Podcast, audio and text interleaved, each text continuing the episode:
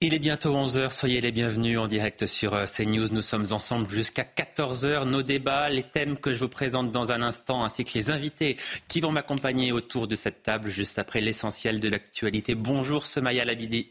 Euh, bonjour Johan, bonjour à tous. À la une, l'inquiétude monte face à la baisse de la natalité en France. Euh, pour assurer le renouvellement des générations, il faudrait deux enfants en moyenne par femme, sauf qu'on est très loin du compte, puisqu'entre 2021 et 2015, on recense une croissance moyenne de 0,3% contre 0,5% entre 2010 et 2015.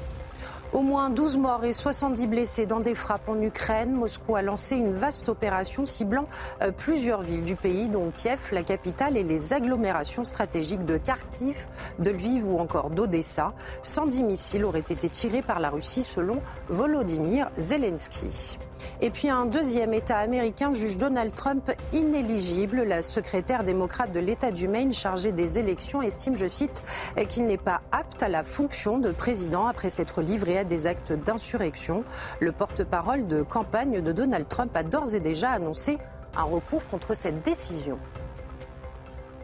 Merci beaucoup, Somaya Labidi. Autour de cette table, donc, pour m'accompagner, je vous le disais, Patrice Arditi, soyez le, bienvenu. À vos côtés, Denis Deschamps, analyste et conférencier. Bonjour, bienvenue également. Et puis, j'accueille avec plaisir Claude Obadia, agrégé de philosophie. Bienvenue à tous. Je vous précise que nous suivrons dans cette édition la prise de parole de Gérald Darmanin, qui s'exprimera sur le dispositif de sécurité mis en place pour le soir du réveillon, pour le 31 décembre. Un 31 décembre à haut risque, bien sûr, puisque nous avons connu cette année des émeutes au mois de juin, un dispositif qui sera, on l'imagine, donc considérablement renforcé. Vous suivrez cela en direct sur CNews. Avant cela, revenons euh, une nouvelle fois sur la loi immigration. Avec cette question, la loi euh, votée par le Parlement et actuellement entre les mains du Conseil constitutionnel favoriserait-elle l'immigration illégale. Les avis divergent sur la question, mais une certitude, cette loi est encore trop permissive vis-à-vis de l'immigration légale comparée aux mesures prises par nos voisins européens. On voit tout cela avec Célia Gruyère. Certaines dispositions de la loi vont attirer l'immigration illégale. Ce sont les mots de Patrick Veil, politologue et directeur de recherche au CNRS, dans une interview à l'opinion. Un avis qui n'est pas partagé par tout le monde. Ça apporterait plus d'immigration illégale dans les pays qui ne connaissent pas la réalité, qui croient que tout à coup, il y a 10 000 personnes qui peuvent venir dans tel secteur d'emploi en France euh, ou qui seront régularisées pour certains métiers, attention. Mais la plupart des flux migratoires viennent de pays où on sait la réalité de ce qui se passe en France. Une loi immigration qui restera toujours plus ouverte que d'autres pays européens les flux illégaux ne seraient donc pas plus importants dans ces pays-là, francophones essentiellement, Sahel et Maghreb, on, a l'idée que la France est une passoire, que euh, une fois qu'on est arrivé en Italie, en Espagne, on arrive en France. C'est pratiquement euh, euh, impossible à la France d'empêcher l'arrivée de flux clandestins ou légaux qui ont des visas touristiques et qui ensuite ne repartent pas à l'expiration de visas touristiques. Et parmi les arrivées légales, l'Algérie est la première nationalité représentée, un pays exonéré des quelques durcissements sur l'immigration légale. Alors, Denis Deschamps, plusieurs choses. D'abord, est-ce que cette loi va effectivement renforcer l'immigration illégale dans le sens où la régularisation de certains travailleurs sans papier dans les métiers en tension pourrait attirer éventuellement des migrants encore en Afrique, par exemple? Alors effectivement, c'est une, euh, situation assez complexe. Tout d'abord, il y a une réalité géographique, c'est que la France est au milieu de l'Europe, c'est un carrefour, et donc c'est assez simple finalement pour des migrants de passer par la France. On l'a vu, ils arrivent par l'Italie, en fait les, frontières de, l'Europe se font très facilement déborder. On a vu les situations à Menton par exemple, mais pas que. Donc il y a la réalité géographique. Il y a la réalité aussi que tout doucement, on est en train presque de se transformer un petit peu comme l'Angleterre. Euh, L'Angleterre, vous arrivez en Angleterre, c'est pour ça que beaucoup veulent franchir euh, le, le, bras de mer qui nous sépare avec l'Angleterre, parce qu'une fois que vous êtes sur place, vous pouvez rester et travailler, une fois que vous êtes sur le sol. Donc, vous voyez bien qu'on est un peu à cette frontière-là. Et puis, euh, il, faut, il faut aussi dire la vérité aux téléspectateurs, c'est que cette immigration illégale, elle rend service à un certain nombre de secteurs d'activité, et ça fait une déflation sur les Il n'y a pas aussi que des gens qui ne veulent pas travailler. Il y a aussi des gens qui recrutent ce genre de personnel. Allez voir le matin à 6 heures du matin à côté de Point P, la plateforme du bâtiment ou autre, vous avez tout un tas de gens sans papier qui cherchent du travail. Ils veulent travailler, mais ils ne sont pas là de manière régulière. Donc Patrice Arditi, régulariser une partie des travailleurs sans papier dans les métiers en tension, ça n'est pas une bonne nouvelle pour l'ensemble des salariés français. Alors si j'entends que ça tire les salaires vers le bas, ça tire les salaires par le bas à certaines époques et puis pas, pas à d'autres. De toute façon, euh, on en parlera probablement euh, tout à l'heure, mais on a besoin de gens. Alors on a besoin de gens ce qui est important, c'est la perception de ces gens-là, justement à l'extérieur de la France. Ils ne sont pas tous férus de, politique et ils savent très très bien, par exemple, qu'il est très difficile d'expulser un, OQTF. Euh, ils savent très très bien que, en principe, ils trouveront, enfin pour la plupart, euh, certainement du travail dans certains secteurs parce que, justement, vous le disiez, euh, ça, manque. Alors quand on ajoute le, droit du sol et la prise en charge quasi automatique des personnes, même illégales, souffrant, bon, bah, c'est un paradis pour certains. C'est un paradis pour certains. Est-ce que c'est un paradis pour les salariés français? Non, c'est évidemment pas un, paradis euh, pour les salariés français, mais euh, le fait de régulariser, euh, comment dire, des travailleurs étrangers dans les branches d'activité qui sont sous tension n'implique tout de même pas mécaniquement l'organisation d'une baisse des salaires. On peut quand même imaginer la possibilité, tout à la fois dans les secteurs en tension de régulariser la situation d'étrangers qui travaillent euh, sur le territoire français sans pour autant organiser, si vous voulez, la, baisse des salaires, d'ailleurs en, mettant en œuvre en fait une politique qui soit ici euh, valorisatrice euh, au niveau des salaires. Mais ce que je veux ici peut-être ajouter par rapport à ce qui a été dit, qui est très juste, c'est qu'il faut tout de même pas imaginer que la loi immigration adoptée par le Parlement va suffire à régler un problème aussi endémique que celui euh, que constituent les flux migratoires des pays du Sud vers les pays, euh, vers les pays riches. Mais cette loi, pardon, cette loi n'est même pas faite pour réguler les flux. Cette loi n'est pas faite pour réguler les flux. Euh, elle est destinée à contrôler l'immigration. Alors, à contrôler l'immigration et notamment à lutter contre l'immigration irrégulière par un certain nombre de dispositifs qui risquent d'être plus ou moins efficaces et parfois plus inefficaces qu'efficaces, et à favoriser l'intégration. C'est quand même un des enjeux aussi majeurs euh, de, cette loi que de favoriser cette espèce de, pacte euh, qui euh, est le pacte qui est la condition même de l'intégration des populations étrangères. Mmh. Imaginez qu'on va pouvoir euh, qu'on va pouvoir, euh, comment dire, décourager l'immigration euh, illégale, clandestine, alors que nous vivons dans des pays riches, mm. alors que nous vivons dans des pays dans lesquels chaque individu a un accès aux soins quasi, quasi immédiat dès qu'il en a besoin, c'est quand même, je pense, bercé d'illusions.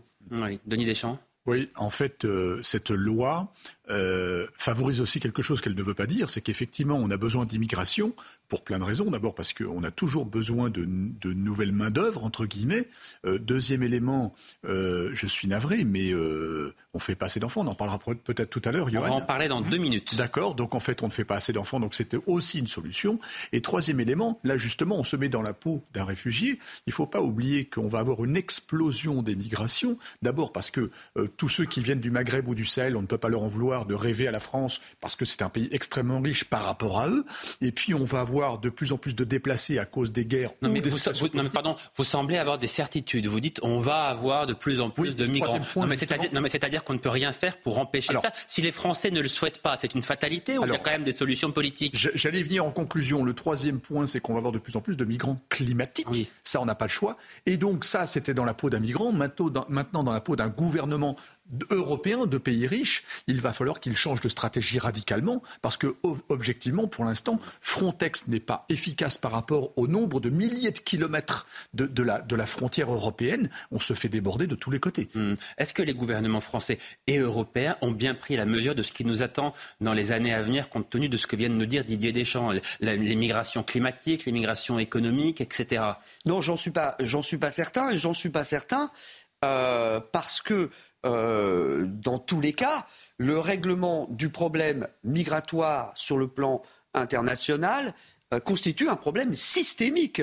Si effectivement on tient compte des enjeux climatiques, si on tient compte des enjeux économiques, si on tient compte des situations économiques, sociales, politiques parfois insupportables mm. dans un certain nombre de pays du Sud, et, pas, pas, simplement ici, mais dans un certain nombre de pays du Sud, notamment en Afrique, il est clair qu'il ne peut y avoir de solution à ce problème mm. que mondialisé, que systémique. La France pourra évidemment euh, mettre en œuvre un, génie, euh, euh, comment dire, national en cette affaire, ça ne lui permettra pas de, ça ne lui permettra pas de contrôler le flux migratoire si on ne trouve pas des solutions qui découragent précisément l'immigration. C'est-à-dire qu'en fait, le problème de l'immigration, c'est quand même le problème d'individus qui subissent des crises politiques insupportables, des crises et des situations économiques et sociales inacceptables et qui n'ont pas, d'autres ressources. Pas, forcément. Il y a aussi des migrants qui viennent du Maghreb et on ne peut pas dire qu'il y ait une crise économique au Maghreb. Le niveau de vie n'est pas le même qu'en France, mais il n'y a pas de crise économique au Maroc, par exemple, ou en Tunisie. on peut toujours il y a, mieux. Il y, a ni le niveau de vie bien sûr. que nous connaissons. Non, mais j'entends bien, mais il n'y a pas de crise économique dans euh, ces pays-là. Je veux dire, on, ne meurt pas de faim au Maroc. Maintenant, moi, j'aimerais savoir quand même si euh, euh, on, va vers des décisions qui seront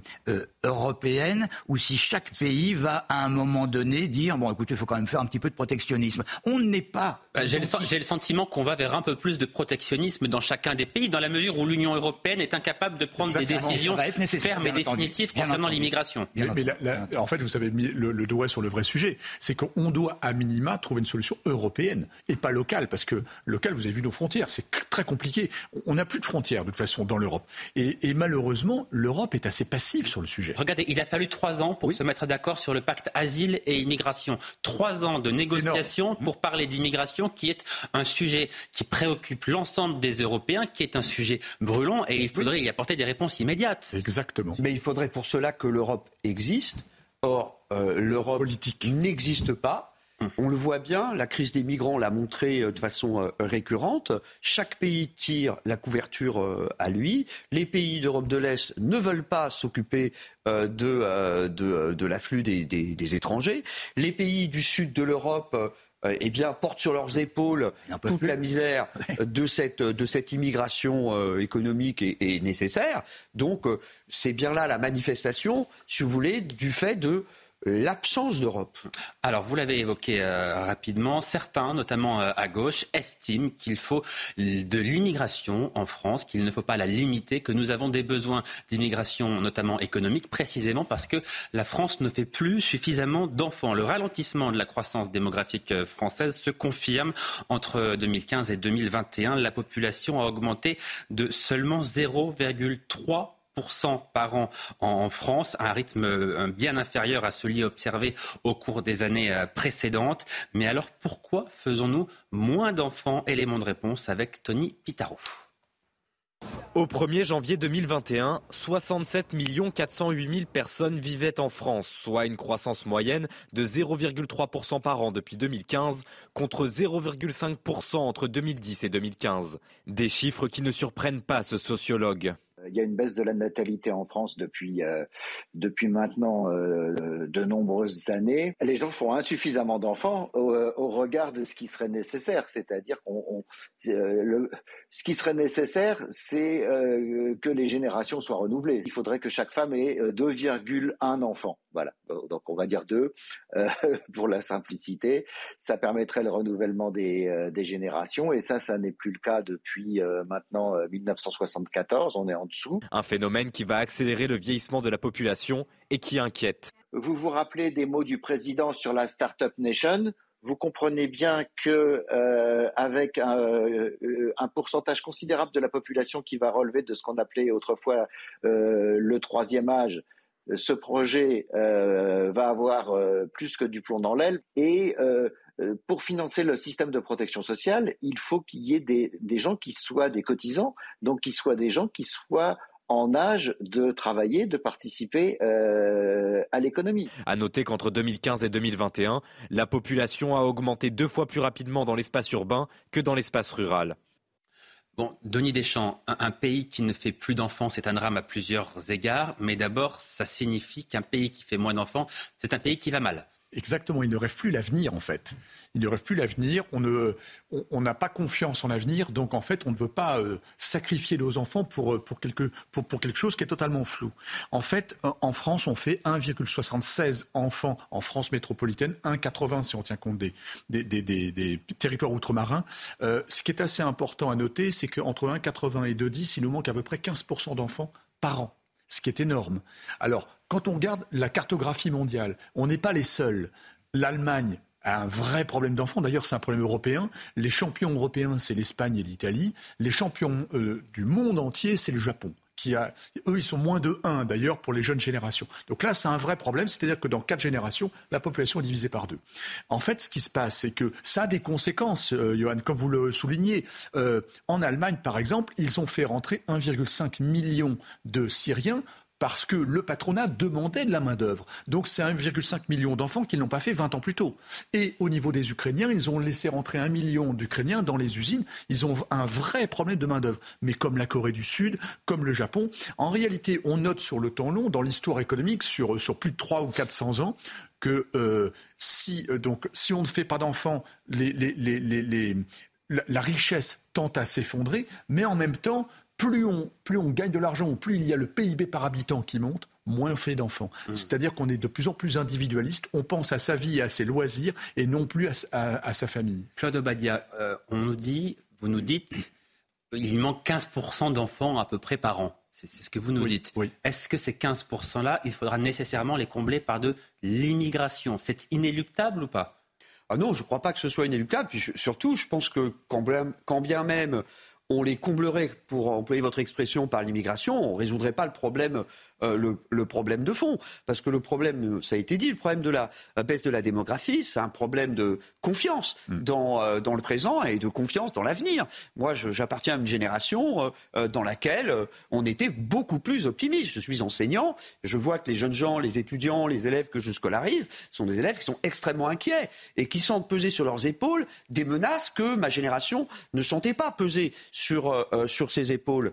Euh, parce que je n'ai pas connu la menace du sida, parce que je n'ai pas connu la menace du dérèglement climatique, parce que je n'ai pas connu la menace du délitement du lien social, parce que je n'ai pas connu la menace, euh, si vous voulez, de, euh, du chômage, etc., etc. Aujourd'hui, effectivement, les Français sont très pessimistes. Les démocraties occidentales mm. sont pessimistes. Mm. C'est sans doute, ça a été dit, lié au développement de l'individualisme. Cet individualisme des démocraties occidentales, c'est un individualisme qui a généré l'effondrement du lien social mm. et d'un certain nombre de valeurs, de partage, de solidarité, qui sont les valeurs qui permettent aux hommes de faire société et de croire ensemble à la possibilité de l'avenir. Mais alors, Patrice Arditi, précisément, comment est-ce qu'on redonne envie aux Français de faire des enfants? Ah, vous voulez un dessin ou euh, Franchement, je, crois qu'il y, a plusieurs, il y a plusieurs motifs. On, a quand même le taux de naissance le plus bas depuis la, fin de la, Seconde Guerre mondiale. Euh, est-ce que vous connaissez l'âge moyen d'une maman en début de grossesse actuellement? C'est autour 30 ans, je crois. C'est 31 ans. C'était 30 ans il y, a, il, y a, deux ans et c'était 26 ans ou 27 ans il y a, il y a, il y a, il y a à peine 10 ans. On a une longévité plus importante. Oui, mais ça c'est aussi parce que ça coûte cher de faire des enfants et que le, niveau de vie pour avoir des enfants n'est peut-être pas atteint avant, avant cet âge de 30 ans. Il n'y a pas que ça, les normes ont changé. Est-ce que vous savez que deux tiers des naissances se font hors mariage des parents? C'est quelque chose qui est nouveau et qu'on n'a absolument pas anticipé. Alors nous avons donc, nous avons donc des, des femmes et, et, et, des hommes qui se disent bon, allez, comme on vit plus vieux, on va, on va faire des enfants un petit peu plus tard. Euh, euh, pour, pourquoi pas? Et puis il n'y a pas le mariage. Le mariage. Alors je ne veux pas évidemment prôner euh, cette, cette, union, mais c'était quelque chose qui semblait solide. Et maintenant il y a une espèce d'appréhension, d'appréhension puisqu'on sait très très très bien que énormément de mariages capotent. Donc les, gens ont de plus en plus d'appréhension, de plus en plus de, peur et reculent le moment d'avoir des enfants. Cela dit, prendre l'immigration comme, comme, comme, baguette magique pour régler le problème, je ne crois pas que ce soit entièrement possible. L'Allemagne a essayé, l'Allemagne s'effondre au niveau des naissances. Et les Français sont très majoritairement contre, surtout. Bien entendu. Fait. Le, le mot de la fin? Bah, écoutez, vous parliez de comment est-ce qu'on pourrait résoudre le problème. C'est qu'il faut remettre du sens dans la vie de chacun. Euh, on voit des quelques déplacements de population vers les campagnes depuis le Covid notamment, en se rapprochant de la terre, du, noyau familial. Mais ça ne peut se faire, Johan, que sur le temps long. On ne peut pas faire ça sur le temps court. C'est redonner envie aux gens de construire, en fait, de construire quelque chose dans sa vie. Alors je précise que vous avez effectivement à l'image la préfecture de, police qui est euh, en direct. Vous voyez le préfet euh, Laurent Nunez et Gérald Darmanin qui va s'exprimer dans un instant sur le dispositif de sécurité du 31 décembre prochain. Dimanche soir, donc évidemment une nuit euh, à haut risque comme on le connaît toutes les années. Et on va écouter donc le préfet de police Laurent Nunez qui s'exprime. DGPN et la DGGN. Donc pour positif, euh, et puis ensuite on aura une présentation plus euh, plus nationale avec euh, la DGPN et la DGGN. Donc pour ce qui concerne la pour ce qui concerne la, zone de l'agglomération parisienne, c'est-à-dire le, les départements de Paris, Hauts-de-Seine, Val-de-Marne et Seine-Saint-Denis, donc déjà en, en mesure préalable, hein, on a appliqué évidemment vos instructions et on a pris des mesures réglementaires on a pris des mesures réglementaires, euh, notamment visant à limiter tout ce qui est euh, port, euh, transport, vente d'artifices, de carburant, donc mesures habituelles. Comme vous l'aviez souhaité, on les a faites. la date d'entrée en vigueur a été euh, très avancée cette année puisque c'est en place depuis le, 20 décembre. Et euh, au moment même où on se parle, et jusqu'au la nuit 31 décembre, on aura donc des, visites euh, dans les quartiers par les forces de l'ordre, des parties communes, des toits d'immeubles, de manière à éviter tout trouble et violences urbaines. Et d'ailleurs, donc grâce au concours de la gendarmerie nationale, donc on a même deux hélicoptères de la gendarmerie nationale qui euh, vont survoler les, immeubles dans les quartiers euh, à partir de ça a commencé ce matin jusqu'au jusqu'à samedi soir euh, tard jusqu'à dimanche pardon soir tard 31 décembre. Donc ça c'est pour les mesures mesures préalables.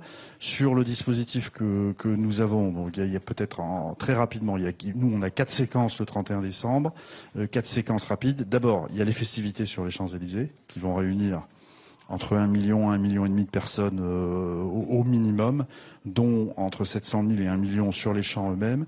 Donc on a un programme cette année sur les Champs-Élysées qui est beaucoup plus étendu euh, à la fois dans le temps et en superficie que les autres années. Euh, donc c'est le, la, maire de Paris, la ville de Paris a souhaité un événement festif pour la bascule vers les Jeux.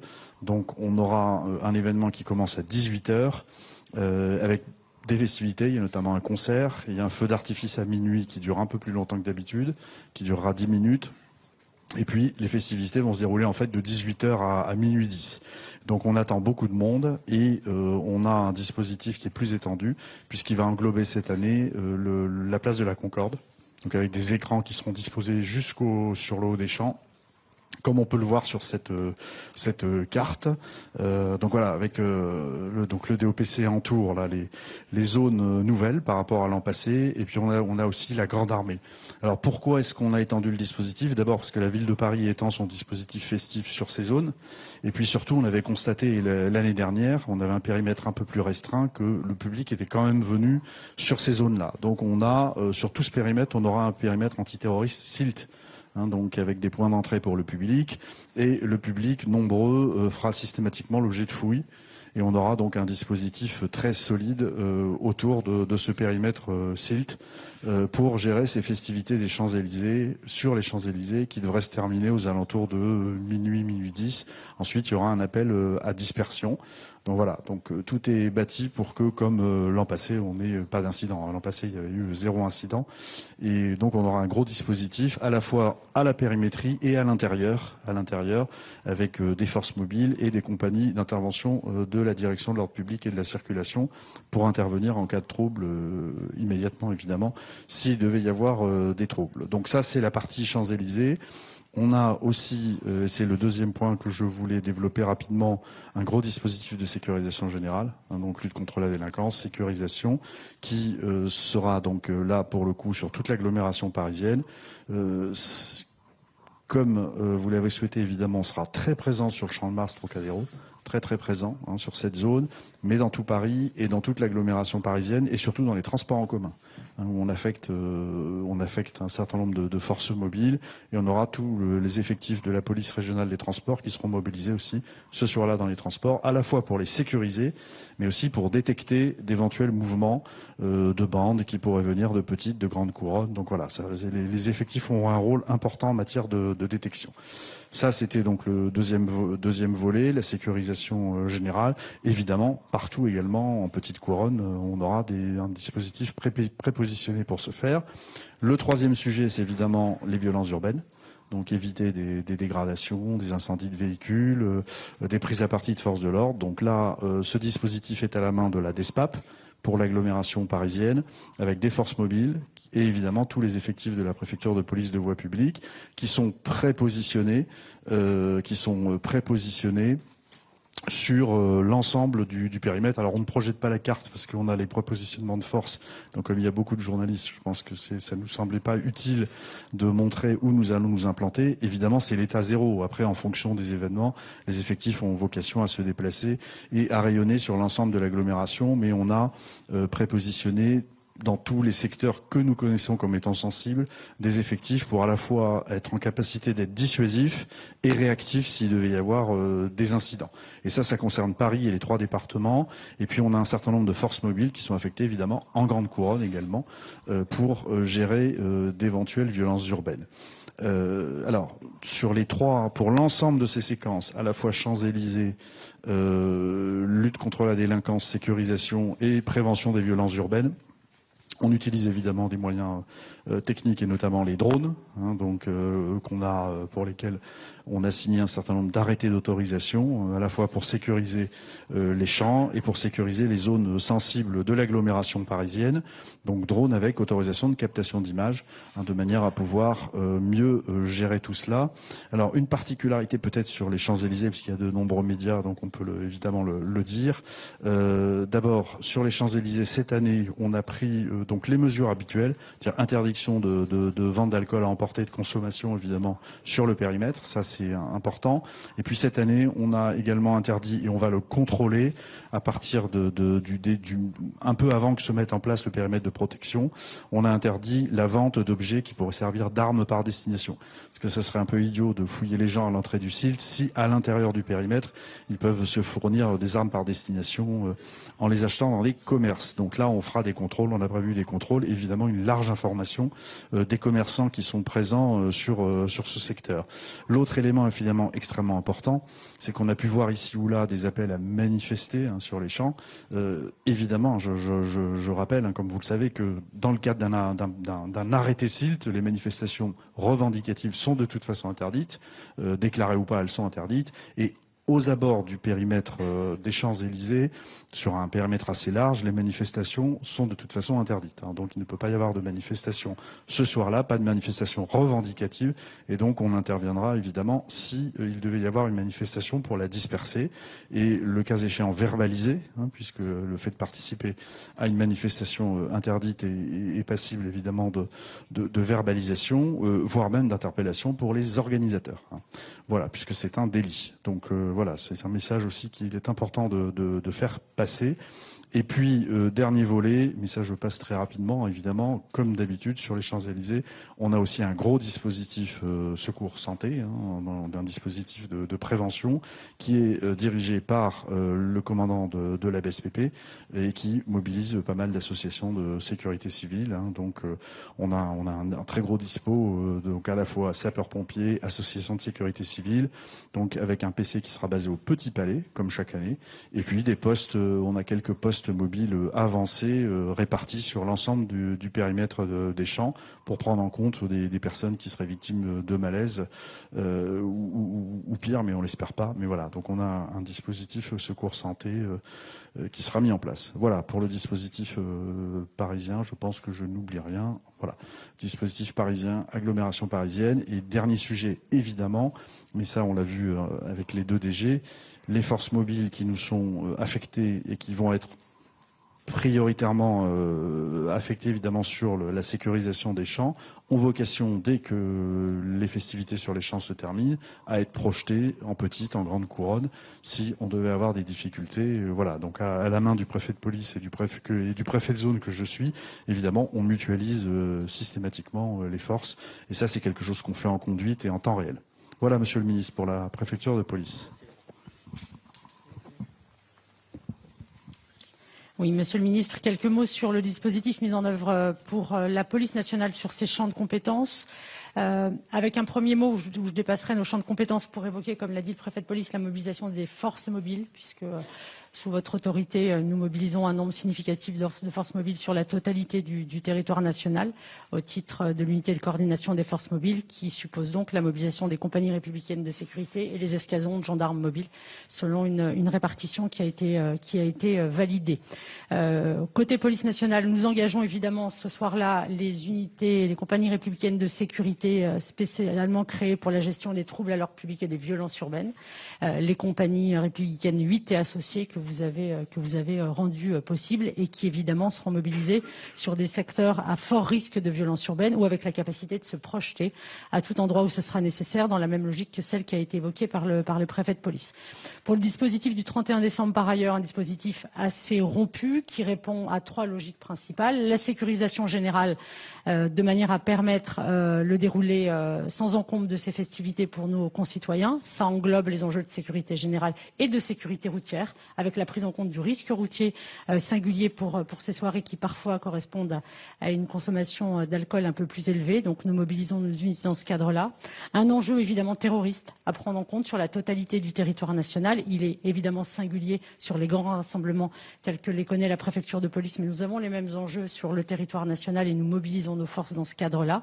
Et enfin, évidemment, compte tenu de la particularité de cette nuit, la prévention, la sécurisation, l'intervention et la réactivité sur les risques de troubles à l'ordre public, avec euh, un engagement de l'ensemble de nos forces de voie publique pour réagir au plus vite. Un prépositionnement et évidemment une capacité de réactivité, d'adaptation au plus vite à chaque fois que surviendra un incident. Préalablement au dispositif engagé le 31 mai, nous avons évidemment nombre de mesures de prévention mises en œuvre dans le cadre des partenariats de sécurité des continuums, associant à la fois les autorités euh, municipales, l'ensemble de nos partenaires, dans le cadre de mesures de prévention situationnelle pour essayer d'identifier euh, et d'empêcher la constitution de stocks d'objets qui pourraient être utilisés comme euh, objets ou armes par destination vers nos troupes vers les sapeurs-pompiers, mais aussi vers les bâtiments publics. Euh, nous, tirons évidemment les enseignements des, émeutes de l'été dernier sur la nature des, faits qui peuvent être commis.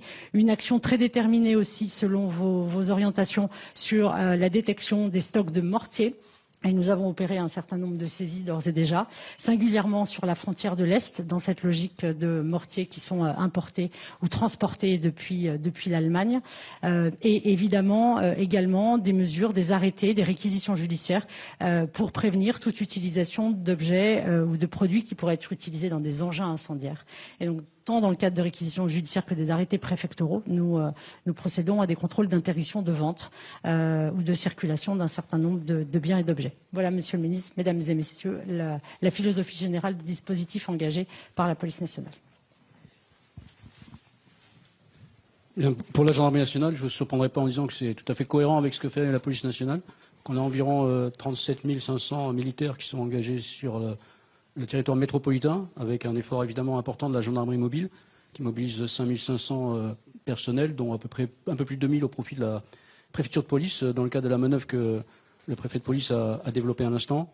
On mobilise également très fortement nos réservistes, puisqu'on aura plus de 3000 réservistes qui seront sur le terrain à l'occasion de ces, ces festivités. on a également un dispositif important dans les territoires ultramarins, puisque c'est à peu près 4000 militaires de gendarmerie outre-mer qui sont également mobilisés pour que tout se passe bien à l'occasion de ces festivités. Euh, donc je ne vais pas revenir sur ce qu'a dit Céline euh, de manière très détaillée. Comme nous, on a comme euh, la police nationale priorité forte en application des directives du ministre sur la lutte contre les artifices pyrotechniques, donc importation, également un travail de renseignement sur les réseaux sociaux pour identifier celles et ceux qui seraient encore en train d'en vendre, même si la plupart des approvisionnements, je pense, ont déjà malheureusement eu lieu. Donc un travail également aux frontières, en lien avec la, la police aux frontières, avec les douanes, de manière à entraver au maximum la circulation de ces artifices. Euh, deuxième axe, la sécurisation des fêtes en elle-même. Et puis euh, également un important travail de sécurité routière au petit matin du 1er janvier euh, pour lutter contre toutes les, conduites addictives hein, sur lesquelles malheureusement ces fêtes sont parfois l'occasion de, drames routiers. Donc c'est aussi un élément qu'on n'oublie pas et sur lequel on reste mobilisé. Merci.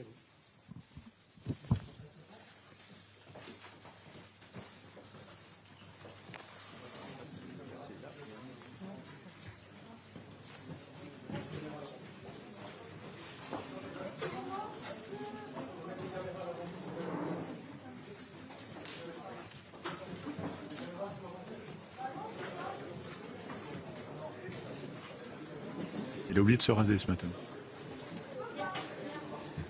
Alors le ministre de l'Intérieur qui va maintenant prendre la parole pour répondre aux questions des journalistes, alors que vous avez vu notamment le préfet de police de Paris présenter le dispositif qui sera mis en place après-demain, dimanche soir, pour le réveillon de la, Saint-Sylvestre. On rappelle ces chiffres, 90 000 policiers euh, partout en France, déployés sur l'ensemble du territoire, dont 6 000 policiers à, Paris. Euh, le ministre, euh, le préfet de police de Paris qui a rappelé évidemment que l'enjeu terroriste était particulièrement euh, important pour cette nuit de la Saint-Sylvestre. Les services de renseignement sont donc particulièrement vigilants et euh, mobilisés. Les mesures mises en place, évidemment, la limitation de vente des euh, mortiers d'artifice, limitation de vente du carburant également. D'ores et déjà, deux hélicoptères survolent depuis ce matin les immeubles des banlieues les plus sensibles. Ils continueront à le faire jusqu'à dimanche soir tard, une fois que les festivités seront terminées. Un chiffre extrêmement important, bien sûr. On attend entre 1 million et 1 million 500 000 personnes sur les Champs-Élysées et aux abords des Champs-Élysées. C'est évidemment euh, considérable. Le préfet de police de Paris qui affirme également redouter certaines manifestations illégales, donc puisqu'aucune d'entre elles n'est euh, autorisée par la préfecture de, police ce soir-là. Nous y reviendrons euh, évidemment et le ministre sera sans doute interrogé sur cette question. Gérald Darmanin qui se trouve donc toujours à la préfecture de police de Paris. On va l'entendre dans, un instant. Un, petit tour en, plateau, peut-être avec euh, vous, Denis Deschamps. On parlait de ce dispositif de sécurité. 80 000 policiers et gendarmes déployés partout en France et 6 000 à Paris. On se disait que ça n'était pas un dispositif si important que cela, finalement. 6 000 policiers à Paris, euh, ça n'est pas, c'est un dispositif assez ordinaire, qui n'a rien d'exceptionnel. Ça paraît peu, en fait par rapport au nombre de personnes qui vont être dans les rues, ça paraît assez peu. J'ai noté aussi qu'en France vont être déployés 4 CRS 8. Donc je pense qu'il va y avoir quelques points chauds, hein, peut-être à Marseille. Ce sont des CRS extrêmement mobiles qui peuvent se déplacer très très rapidement en fonction des zones de tension. Exactement, très spécialisés. Euh, il ne faut pas oublier aussi que cet événement-là attire énormément de touristes. Hein. Paris est une capitale euh, de tourisme, euh, donc Habituellement, tout se passe bien. Vous avez vu, le préfet de police nous a. Alors, je vous coupe puisque Gérald Darmanin commence à prendre la parole et on écoute le ministre de l'Intérieur. Mais aussi l'ensemble euh, des sapeurs-pompiers euh, de France pour euh, leur mobilisation.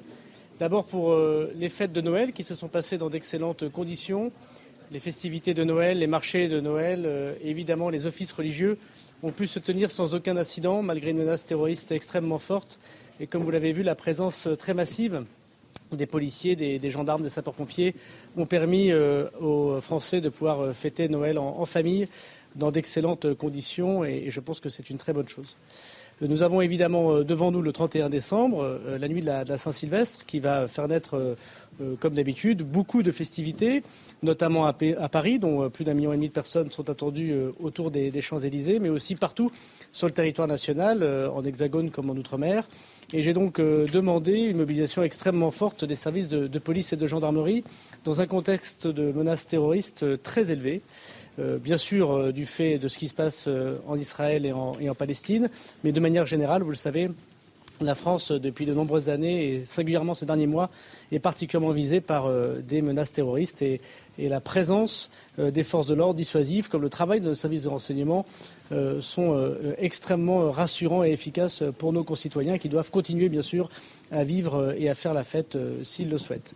J'ai donc demandé une mobilisation de plus de 90 000 policiers et gendarmes, auxquels se rajoutent 5 000 militaires de l'opération Sentinelle et puis des dizaines de milliers de sapeurs-pompiers également, puisque la sécurité civile sera particulièrement mobilisée.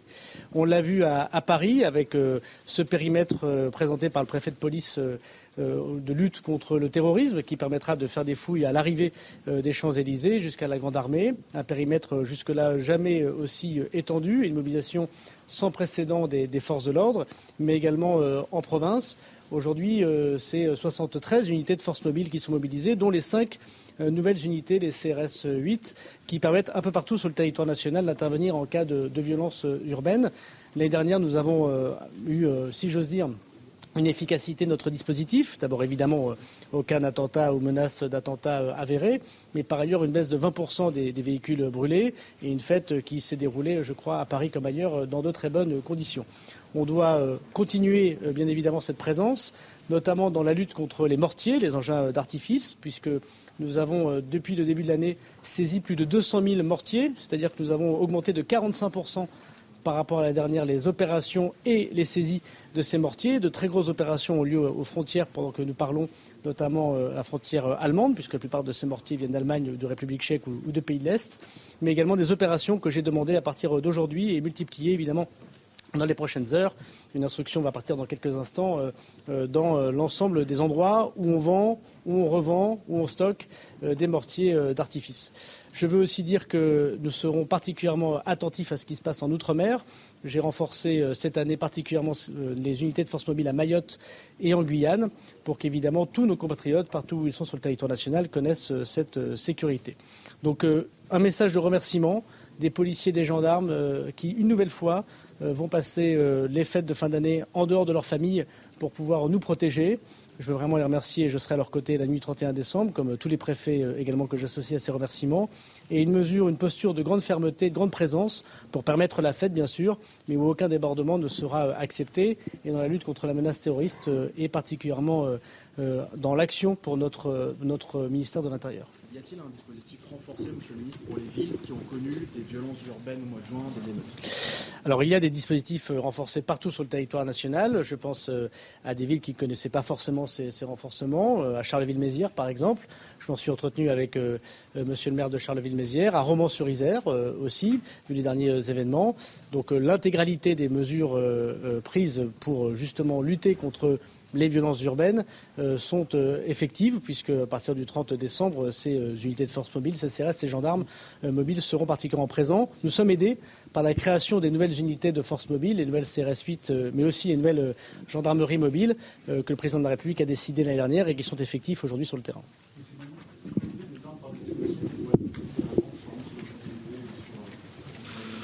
Alors les armes par destination peuvent être malheureusement nombreuses. Évidemment, on pense euh, aux couteaux, on pense euh, euh, à l'ensemble d'événements qu'on pourrait apporter, y compris sur des sites quand on a des manifestations violentes. Ça peut être le cas de haches, ça peut être le cas de boules de pétanque, et puis des mortiers. Mais le préfet de police donc, va prendre son arrêté qui permettra, dans le périmètre, vous l'avez compris, très élargi du centre de Paris, autour des Champs-Élysées et de l'Arc de Triomphe, non seulement de ne pas pouvoir vendre, de ne pas pouvoir apporter, des fouilles systématiques, une interdiction de vente d'alcool.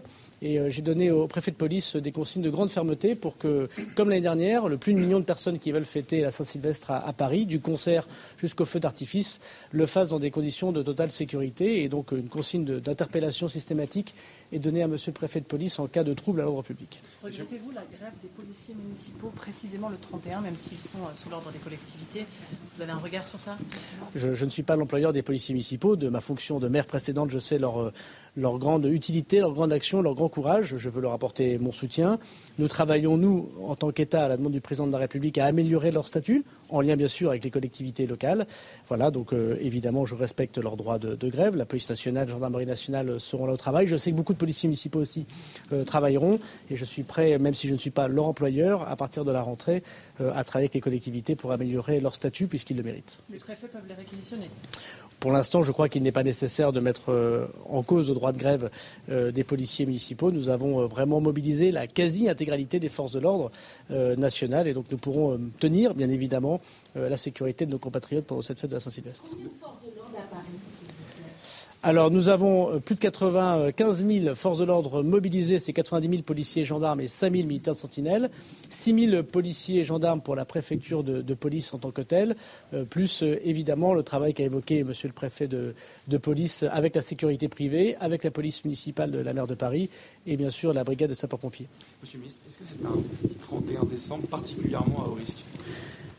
C'est la quatrième année que je, suis ministre de l'Intérieur. Je commence euh, à avoir un petit peu d'expérience et, à chaque fois qu'il y a des événements euh, qui rassemblent plus d'un million de personnes, à chaque fois qu'il y a des événements dans un contexte terroriste euh, qui, bien évidemment, met en menace une partie de notre pays, c'est toujours un événement à haut risque. Jusqu'à présent, euh, je peux constater que les policiers, les gendarmes, les services de renseignement, dans tous les événements que nous avons connus dans l'année 2023, euh, je pense euh, bien évidemment à la Coupe du Monde de rugby, qui est le quatrième plus grand événement mondial que nous avons organisé sans anicroche, la venue du roi et de la reine d'Angleterre, la venue du pape à Marseille, mais aussi des grands événements festifs que nous connaissons, et, et commencer par Noël, où la menace terroriste était très forte, vous le savez, sur les fêtes de Noël, se sont passées très convenablement. Donc à chaque fois, nous sommes concentrés, nous sommes au travail, pendant que les Français, pour certains d'entre eux, sont en congé mérité. Euh, je veux leur assurer que le ministre de l'Intérieur, les préfets, les policiers, les gendarmes sont euh, à leur travail et nous serons mobilisés euh, toute la nuit du 31 et, les jours précédents. Monsieur le ministre, deux hélicoptères de gendarmerie qui vont survoler certains quartiers. Monsieur le préfet de police avait parler de mesures préalables. Est-ce que c'est inédit? Alors nous avons une dizaine d'hélicoptères de la gendarmerie nationale qui vont euh, partout sur le territoire national aider les forces de l'ordre à faire ce qu'on appelle des manœuvres, à, repérer évidemment les, difficultés, à aider les forces de l'ordre à intervenir, mais également euh, fait euh, tout à fait nouveau pour ce 31 décembre, faire voler des drones qui ont montré leur grande efficacité, vous l'avez vu pendant la Coupe du Monde de rugby, mais aussi dans la lutte contre les violences urbaines. Donc vous aurez beaucoup de moyens aériens prévus par la loi et je remercie le Parlement et le Président de la République d'avoir permis, d'avoir présenté cette loi qui nous permet d'aider les policiers et les gendarmes à intervenir, mais aussi les services de secours en cas de, difficultés particulières. Donc euh, c'est euh, nouveau puisque notamment ces moyens aériens sont permis pour la première fois par la loi et c'est très efficace comme on l'a vu pendant la Coupe du Monde de rugby. Une question, une autre question d'actualité, si vous me permettez, c'est le maire de Grenoble, Éric Piolle, qui reproche, je le cite dans un tweet, euh, un contrôle de police massif des livreurs à vélo et les arrestations pour euh, séjour irrégulier de livreurs Uber Eats. Euh, c'est une critique en filigrane de votre loi immigration qui, selon lui, si je comprends bien son tweet, ne serait ferme uniquement qu'envers ceux qui travaillent aussi. Qu'est-ce que vous répondez au maire de Grenoble? D'abord, moi j'invite monsieur le maire de Grenoble à aimer les policiers. Je constate qu'il n'a pas de mots pour les policiers euh, nationaux de Grenoble, euh, qui tous les jours luttent contre l'insécurité dans ces villes parce qu'ils refusent de mettre des caméras de vidéoprotection. Donc d'abord, je l'invite à la sécurité pour ses concitoyens et à aimer les policiers nationaux, à les soutenir. Deuxièmement, le monsieur le procureur de la République de Grenoble lui-même a communiqué pour dire que c'était à la demande de la justice que ces contrôles de policiers ont été faits et c'est une très bonne chose parce que la loi doit être respectée. Puis troisièmement, oui, les personnes qui sont irrégulières sur le territoire national et qui par ailleurs sont dans des réseaux d'exploitation puisque les personnes qui travaillent irrégulièrement sont très souvent même exploitées, euh, méritent euh, évidemment de connaître les enquêtes de police. Voilà, il y a de l'ordre dans ce pays. Avant même euh, que la nouvelle loi soit promulguée par le président de la République après le travail que fera le Conseil constitutionnel, il y a une loi actuelle. On n'a pas le droit de travailler irrégulièrement sur le territoire national et on ne peut pas laisser les employeurs utiliser irrégulièrement des personnes en les exploitant. Donc j'invite Monsieur le maire de Grenoble à aimer les policiers et à soutenir la loi de la République. C'est ce que je faisais quand j'étais maire.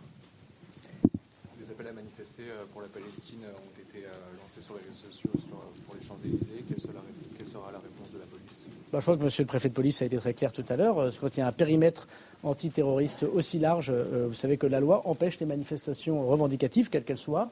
Il est tout à fait loisible de pouvoir manifester en France. Il faut euh, déclarer évidemment sa manifestation. Ce n'est pas possible pendant la nuit du 31 décembre, encore moins sur les Champs-Élysées, lorsque nous avons ce périmètre. Donc aucune manifestation revendicative ne sera autorisée la nuit du 31 décembre. La réponse sera ferme.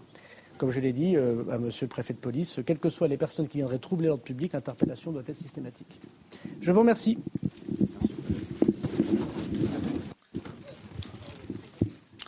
Voilà. Pour la prise de parole du ministre de l'Intérieur en direct de la préfecture de police de Paris. Je vous rappelle ce chiffre à retenir 90 000 policiers et gendarmes mobilisés sur l'ensemble de la France, 6 000 policiers mobilisés euh, à Paris. S'ajoute à cela les 5 000 militaires de l'opération euh, Sentinelle. On parlait de ce dispositif de sécurité, Claude Obadia, qui nous semblait normal. Ça n'est pas un dispositif de sécurité exceptionnel. Et pourtant, la menace terroriste est très élevée. Ce sont les mots du ministre de l'Intérieur compte tenu de la situation au Moyen-Orient. Donc on imagine que les services de renseignement sont d'ores et déjà sur les dents. Oui, bien sûr. on peut euh, craindre évidemment les débordements habituels. Et puis, dans le contexte qui est celui euh, de la guerre au Proche-Orient, on peut évidemment aussi redouter euh, ces menaces, ces menaces terroristes.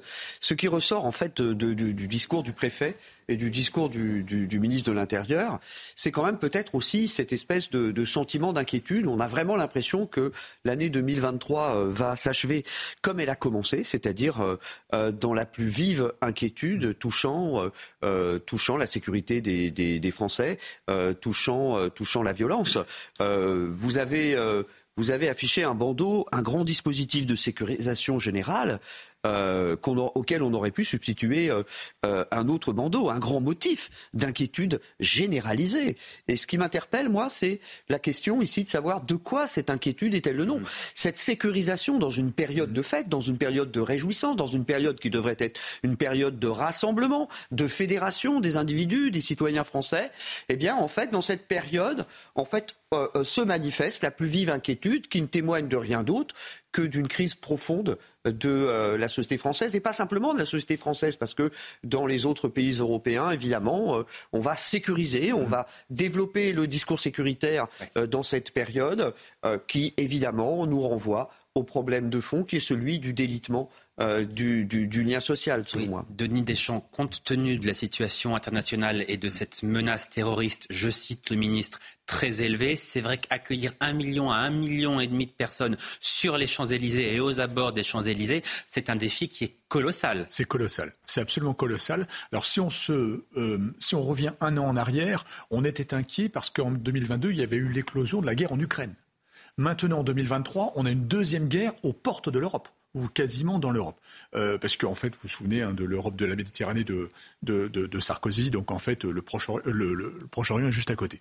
Euh, un million et demi de personnes, c'est absolument colossal. Donc effectivement, euh, en général, c'est festif, c'est bon enfant, mais il ne suffit pas de grand-chose pour perturber ces, ces, ces rassemblements-là, pour transformer un rassemblement en manifestation, en manifestation de violence. Ce n'est pas à souhaiter, mais il est possible qu'il y en ait, notamment dans les banlieues, on le sait. Hein. Euh, d'ailleurs, le préfet de police a dit que les, dispositifs dans Paris étaient prêts ensuite à se déployer à l'extérieur de Paris. Donc il faut souhaiter absolument euh, que cela reste bon enfant, mais euh, il y a une telle densité de population que ça va être très tentant pour certains, ne serait-ce que pour des extrémistes comme les filles, notamment, on en a parlé souvent dans, l'extravagance de leur, positionnement à l'Assemblée, mais ça peut aussi se révéler dans la rue. Patrice Arditi, ce que semble craindre également le, ministre de l'Intérieur, et vous l'avez évoqué, hein, euh, ce sont des manifestations notamment de pro-palestiniens, de certains membres de la France insoumise qui profiteraient de ces célébrations du 31 décembre pour descendre dans la rue et peut-être euh, perturber ces festivités. Tout, à fait. Mais enfin, qu'est-ce que viennent de faire le préfet et le ministre, ou plutôt le ministre et, le préfet. C'est d'essayer de rassurer. C'est de dire il y a des risques, nous sommes en, urgence attentat, euh, c'est extrêmement important, mais nous avons un dispositif. Bien entendu qu'un million et demi de personnes défilant sur les, Champs-Élysées, on ne peut pas les fouiller. Maintenant, les policiers sont à même de faire un certain nombre de contrôles, exactement comme l'an dernier. L'an dernier, il y avait eu 500 personnes qui avaient été interpellées certes dans, tout le pays, mais pas mal euh, euh, dans, Paris, euh, bien, bien entendu. C'est une mobilisation qui est là et qui est obligée d'être là. Bien entendu qu'il va y avoir des débordements, bien entendu qu'il va y avoir des gens qui vont vouloir se masser pour faire des petites manifestations en faveur ou pas des Palestiniens ou, d'autres choses. Mais là, je pense que des ordres, pour la première fois, vont être donnés, non pas pour que les policiers puissent regarder sans, sans avoir l'espoir d'engager quelque chose pour pas que ça dérape, mais ils, vont obligatoirement les repousser. Claude Obadia, c'est vrai que moi, ça me surprend toujours quand on dit bien sûr qu'il va y avoir des débordements, bien sûr qu'il y aura des manifestations pour perturber les festivités, parce que quand on dit ça, finalement, on s'y est habitué, ça ne surprend plus personne, et j'allais vous dire même, ça ne choque plus personne, ce qui me semble extrêmement grave. Oui, c'est très grave. On s'est habitué parce que, euh, en fait, on s'est habitué à vivre une période de délitement du lien social. Mm. On s'est habitué à, à, vivre une, une, une, période qui est une période, euh, comment dire, dans laquelle l'individu cède spontanément euh, à la violence. Alors, est-ce qu'on peut s'attendre à des manifestations le soir de, de, de, la Saint-Sylvestre? Moi, j'en suis pas spontanément convaincu. Il y en aura peut-être, mais j'imagine que euh, qu'on milite euh, à LFI ou bien qu'on milite au sein d'une association, euh, par exemple, pro-palestinienne, peut-être qu'il y a d'autres moments où la communication pourra être plus efficace que ce moment pendant lequel, en fait, les Français euh, seront avant tout euh, euh, soucieux de réussir leur soirée de, de, réveillon. Donc je suis pas sûr que Mais on parle des Français. Allez, c'est l'heure de marquer une très courte pause. On poursuit ce débat dans, dans un instant. Vous nous restez avec nous, bien sûr. On se retrouve dans quelques minutes. Nous reviendrons donc sur cette déclaration très importante de Gérald Darmanin qui estime que pour la soirée du 31 décembre, la menace terroriste est très élevée en France. Menace terroriste liée à la situation évidemment entre Israël et la bande de Gaza. Et nous reviendrons également largement sur cette situation au euh, Moyen-Orient. A tout de suite. Il est tout juste midi, soyez les bienvenus en direct sur euh, CNews. On revient dans un instant sur cette déclaration très importante du ministre de l'Intérieur qui affirme que la menace terroriste est très élevée en France pour la nuit du 31 euh, décembre, juste après l'essentiel de l'actualité. Bonjour Isabelle Piboulot. Bonjour Johan, bonjour à tous. À la une, vous le disiez, un 31 décembre sous haute sécurité. Le ministre de l'Intérieur et le préfet de police de Paris ont détaillé les dispositifs qui seront mis en place dimanche. 90 000 policiers et gendarmes déployés en France, dont 6 000 dans la capitale. On écoute Gérald Darmanin. Et j'ai donc euh, demandé une mobilisation extrêmement forte des services de, de, police et de gendarmerie dans un contexte de menaces terroristes euh, très élevé. Euh, bien sûr euh, du fait de ce qui se passe euh, en Israël et en, Palestine, mais de manière générale, vous le savez, la France, depuis de nombreuses années, et singulièrement ces derniers mois, est particulièrement visée par des menaces terroristes.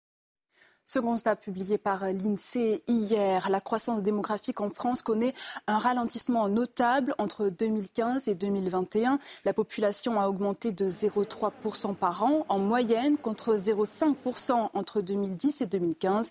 Les détails avec Tony Pitaro.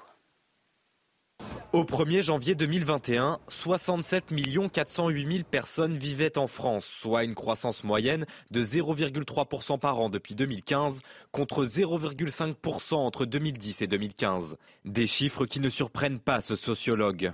Il y a une baisse de la natalité en France depuis euh, depuis maintenant euh, de nombreuses années. Les gens font insuffisamment d'enfants au, au, regard de ce qui serait nécessaire, c'est-à-dire qu'on euh, ce qui serait nécessaire, c'est euh, que les générations soient renouvelées. Il faudrait que chaque femme ait 2,1 euh, enfants. Voilà, donc on va dire deux pour la simplicité. Ça permettrait le renouvellement des, des générations et ça, ça n'est plus le cas depuis maintenant 1974. On est en dessous. Un phénomène qui va accélérer le vieillissement de la population et qui inquiète. Vous vous rappelez des mots du président sur la Startup Nation? Vous comprenez bien que euh, avec un, euh, un, pourcentage considérable de la population qui va relever de ce qu'on appelait autrefois euh, le troisième âge, ce projet va avoir plus que du plomb dans l'aile. Et pour financer le système de protection sociale, il faut qu'il y ait des, des gens qui soient des cotisants, donc qui soient des gens qui soient en âge de travailler, de participer euh, à l'économie. À noter qu'entre 2015 et 2021, la population a augmenté deux fois plus rapidement dans l'espace urbain que dans l'espace rural. Dans l'actualité internationale, libérée le 30 novembre dernier, la franco-israélienne Miachem s'est exprimée pour témoigner de son calvaire. Interviewée sur la télévision israélienne, l'ex-otage du Hamas raconte avoir vécu l'Holocauste enfermé avec l'interdiction de parler, l'impossibilité de dormir. Un enfer qui a duré 55 jours. Écoutez.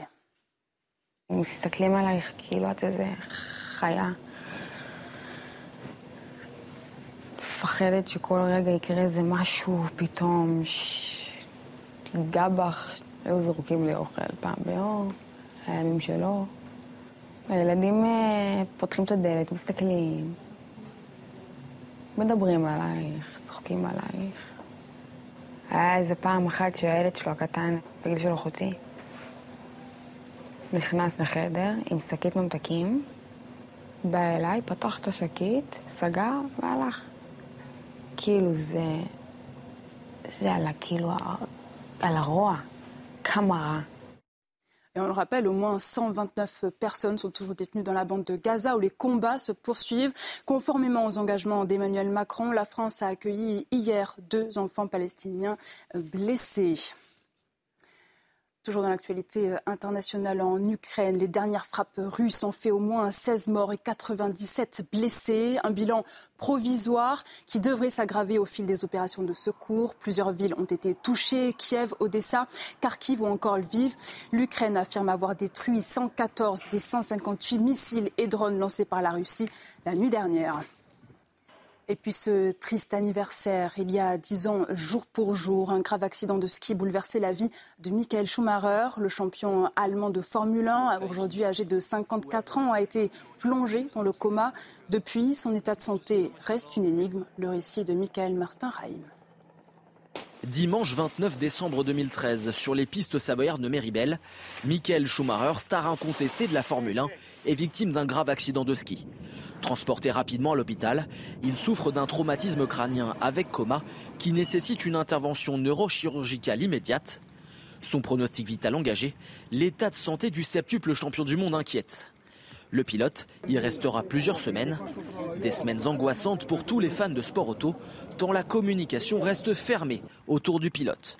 Sa femme Corinne et sa manager Sabine Keim bloquent toute information et seuls quelques éléments, volés pour la plupart, sortent dans la presse. Tout ce que l'on peut euh, lire, entendre ne sont que des supputations. Finalement, la seule personne que l'on connaisse, nous Français, c'est Jean Todt, qui a été son patron lorsque Michael Schumacher était pilote chez Ferrari, qui a été Jean Todt président de la Fédération internationale de l'automobile et qui a très rarement laissé quelques petites bribes, mais ce ne sont même pas des informations. Dix ans après, l'état de santé de Michael Schumacher est toujours une énigme. Selon le journal allemand Bild, une quinzaine de médecins, infirmiers et kinés assistent l'ancien pilote 24 heures sur 24. Michael Schumacher, qui aurait récemment été emmené en voiture pour stimuler son cerveau, n'est plus comme avant selon son frère.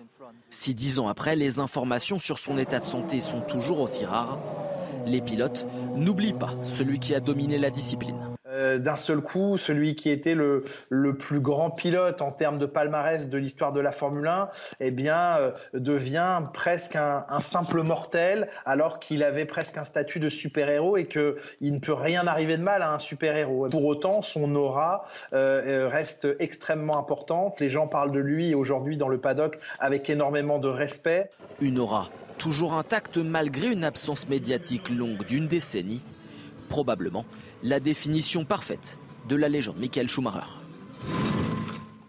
Je vous retrouve dans un peu moins de 10 minutes pour un prochain point sur l'actualité, la suite de Midi News avec vous, Johan. Merci beaucoup, Isabelle Piboulot, et à tout à l'heure. Donc, j'accueille sur ce plateau Harold Iman. Bonjour, vous êtes Bonjour. spécialiste CNews des questions euh, internationales. Je rappelle cette déclaration très importante du ministre de l'Intérieur qui s'est exprimé mmh. il y a quelques minutes depuis la préfecture de police de Paris, Gérald Darmanin, qui affirme que la menace terroriste est, je cite, très élevé en France, notamment pour la nuit du 31 décembre prochain. Harold Iman, est-ce que cette menace terroriste, elle est endogène? Elle provient de personnes qui sont déjà sur notre territoire ou on peut imaginer des risques d'attentats projetés depuis l'extérieur, notamment par des membres du Hezbollah, tout cela en lien évidemment avec ce qui se passe euh, en Israël en ce moment Hezbollah et Hamas. En fait, euh, ce sont des gens réputés proches du Hamas qui ont été arrêtés au Danemark, aux Pays-Bas, en Allemagne, il y a deux semaines, euh, environ huit personnes euh, qui cherchaient à commettre des attentats contre des institutions juives sous l'impulsion du Hamas. Mais le Hamas militaire qui est à Gaza a plusieurs fois répété qu'il n'allait pas euh, commettre des attentats contre le territoire français commandé par lui. Et même message du Hezbollah, traditionnellement, le Hezbollah à Beyrouth n'accepte jamais l'idée de faire cela, même s'il a fait ça dans les années 80. Il a euh, mis les bombes dans le tati euh, de la rue de Rennes. Donc, il pourrait le faire s'il le voulait. Mais son chef du Hezbollah, Nasrallah, répète sans cesse de manière en creux, en fait, qu'il ne ferait pas cela. Il choisirait son lieu de bataille, ce serait l'ennemi sioniste, ce sera à, l'endroit de son choix et à l'heure de son choix. Donc, en fait, il ne parle jamais de l'Europe. Mais il y a des gens localement qui peuvent le faire, qui sont inspirés par euh, tout un fourre-tout de Al-Qaïda, euh, État islamique, euh, Hamas, la cause palestinienne plus Hezbollah. Ils pourraient le faire, puis ensuite ils téléphonent là-bas, ils disent je veux mettre votre label, et ils avancent comme ça. Donc la menace, si je vous comprends bien, est plutôt franco-française, en tout cas de personnes qui se trouvent déjà sur le territoire français. Hein. Sur le territoire européen. Voilà. Oui, on peut ajouter tout de même qu'il faut peut-être euh, prendre avec euh, précaution en fait les déclarations en fait euh, des représentants de la branche militaire du, Hamas, parce que les enquêteurs qui sont à l'origine en fait du coup de filet qui a permis l'arrestation il y a 15 jours euh, de plusieurs euh, membres euh, du Hamas souligne que un des personnes interpellées, Abdelhamid Haï, dont je, alors Abdelhamid est son prénom, je n'ai pas le nom, qu'une des personnes interpellées avait été chargée de localiser un dépôt d'armes souterrain que le Hamas avait caché en Europe en prévision d'attentats à commettre au printemps. Donc on peut si cette information s'avérait exacte, euh, mettre en cause, mettre en doute les déclarations euh, de la branche armée du Hamas à Gaza. Et on imagine que les services de renseignement, évidemment, suivent ça d'extrêmement près. On en reparlera sur CNews dans la suite de cette euh, émission. Tout cela, cette menace terroriste, elle est évidemment en grande partie en lien avec ce qui se passe en ce moment en Israël et dans la bande de Gaza. On va parler de cette situation en, Israël, notamment avec Jonathan Arfi qui est avec nous en, direct. Bonjour, soyez le bienvenu. Vous êtes le, le président du vous vous trouvez actuellement place du Trocadéro où a lieu comme euh, chaque semaine un, rassemblement euh, en soutien aux otages, aux 129 otages qui se trouvent toujours dans la bande de Gaza, retenus par les terroristes islamistes du Hamas. Euh, Jonathan Arfi, qu'est-ce que l'on sait de ces otages? On a évidemment très peu d'informations, mais est-ce que vous avez quand même quelques éléments à nous donner concernant peut-être leur, état de santé? Est-ce qu'il y a des choses qui fuitent néanmoins ou est-ce qu'on ne sait absolument rien? Non, vous le savez, malheureusement, nous savons assez peu de choses sur euh, l'état de santé de ces otages. Il faut d'abord rappeler que la Croix-Rouge n'a pas accès à ces otages. Le Hamas euh, ne donne aucune information et aucun accès euh, à la Croix-Rouge pour pouvoir rencontrer ces otages. Les seules informations qui filtrent sont celles qui sont données par des otages qui ont été libérés et qui témoignent peu à peu dans la presse israélienne, dans la presse internationale, de ce qu'ont été leurs conditions de détention euh, avec notamment euh, très souvent des détails très poignants. Je pense à Mia Shem, cette franco-israélienne qui racontait avoir, avoir été détenue par exemple pendant plusieurs semaines par une famille civile palestinienne dans un appartement privé. Voilà, ce sont euh, des détails qui peu à peu remontent. On, va entendre Miachem précisément dans, un très court instant dans, cette émission. Euh, Jonathan Arfi, est-ce que vous avez le sentiment que la communauté internationale est toujours euh, en soutien envers Israël, envers ces 129 euh, otages retenus donc, par ces terroristes islamistes? Ou est-ce que vous avez le sentiment que le, soutien se, relâche un peu et qu'on a tendance globalement dans les pays occidentaux, les dirigeants de ces pays occidentaux, un peu tendance à oublier ce qui s'est passé le 7 octobre? Oui, le temps fait, malheureusement son, son, œuvre et euh, avec le temps qui passe, avec euh, l'actualité qui, évolue, eh bien, beaucoup de gens oublient le destin de ces otages, oublient euh, le fait qu'il y a eu d'abord un, massacre au départ le 7 octobre, cette prise d'otages également massive, et ne parle plus que des bombardements à Gaza. La, réalité, c'est qu'il y a une séquence qui commence le 7 octobre avec ces massacres et cette prise d'otages, que ces otages, eux, restent détenus aujourd'hui par leurs tortionnaires du Hamas, que parmi eux, il y a trois Français, je, le rappelle à nos concitoyens, et que nous devons de tout faire pour mobiliser l'opinion publique internationale pour obtenir leur libération. Jonathan Arfi, qu'est-ce que vous répondez au président de la République qui appelle à un cessez-le-feu? Vous savez, nous avons eu l'occasion de nous exprimer à maintes reprises sur la, question du cessez-le-feu. Un cessez-le-feu euh, ne peut pas avoir de sens sans libération euh, préalable et immédiate des otages. C'est le premier point qui est le plus important. Et puis le deuxième point qu'il faut retenir, c'est que un cessez-le-feu euh, aujourd'hui, ce serait une, une assurance vie donnée au Hamas. Il n'est pas possible qu'à l'issue de ce conflit, le Hamas reste aux responsabilités, reste au pouvoir. à Gaza, ce serait quelque part valider la stratégie d'une organisation terroriste. Et ça, les démocraties dans le monde ne peuvent pas le tolérer. Merci beaucoup, Jonathan Arfi, président du CRIF, d'avoir été avec nous en direct depuis cette place du Trocadéro où vous êtes donc présent à ce rassemblement en soutien aux, otages et ayant une pensée donc pour ces 129 euh, otages qui sont retenus, on l'imagine, dans des conditions absolument épouvantables dans la bande de Gaza par ces terroristes islamistes du Hamas. Merci, Jonathan Arfi, et merci à Maxime Leguet et Laura Lestrade qui ont permis la réalisation de ce euh, duplex. Euh, je reviens vers vous, Harold Iman parce qu'il se passe quelque chose d'important euh, en ce moment. En Égypte, il y a des réunions, des pourparlers avec notamment des responsables du Hamas pour évoquer la suite et notamment des, solutions politiques. C'est bien cela Tout à fait. Alors, il y a des délégations du Hamas qui vont, qui repartent, qui reviennent, euh, qui partent de Doha. Hein. C'est mm. là où il y a le, centre politique euh, du Hamas et non pas le, le centre militaire. Mais il faut dire qu'aujourd'hui, c'est le militaire qui est beaucoup plus puissant que le politique. Et le plan, il existe un plan égyptien qui consiste à faire des trêves répétées jusqu'à ce que tous les otages soient libérés euh, pour chaque trêve en échange de libération de prisonniers dans les geôles israéliennes. Euh, et euh, ensuite, on irait vers un cessez-le-feu et ensuite, on irait vers une réinstallation de l'autorité palestinienne avec un, groupe mixte d'experts, dont quelques-uns pourraient avoir la coloration du Hamas. Le Hamas militaire a fait savoir que non, ce n'était pas possible. Et le Hamas politique a suivi. Non, ce n'est pas possible, mais il continue de parler. En fait, l'idée serait euh, vraiment que le Hamas fasse un peu ce qu'il veut. Évidemment, ça ne marchera pas pour Israël, qui euh, ne peut même pas imaginer l'après-guerre, si bien que le cabinet, enfin le, gouvernement israélien devait discuter de ce sujet aujourd'hui même et cette réunion a été reportée parce que ça ferait capoter directement les négociations. Merci beaucoup, Harold Iman. Vous restez avec nous, évidemment. On poursuit cette discussion juste après l'essentiel de l'actualité. Isabelle Piboulot.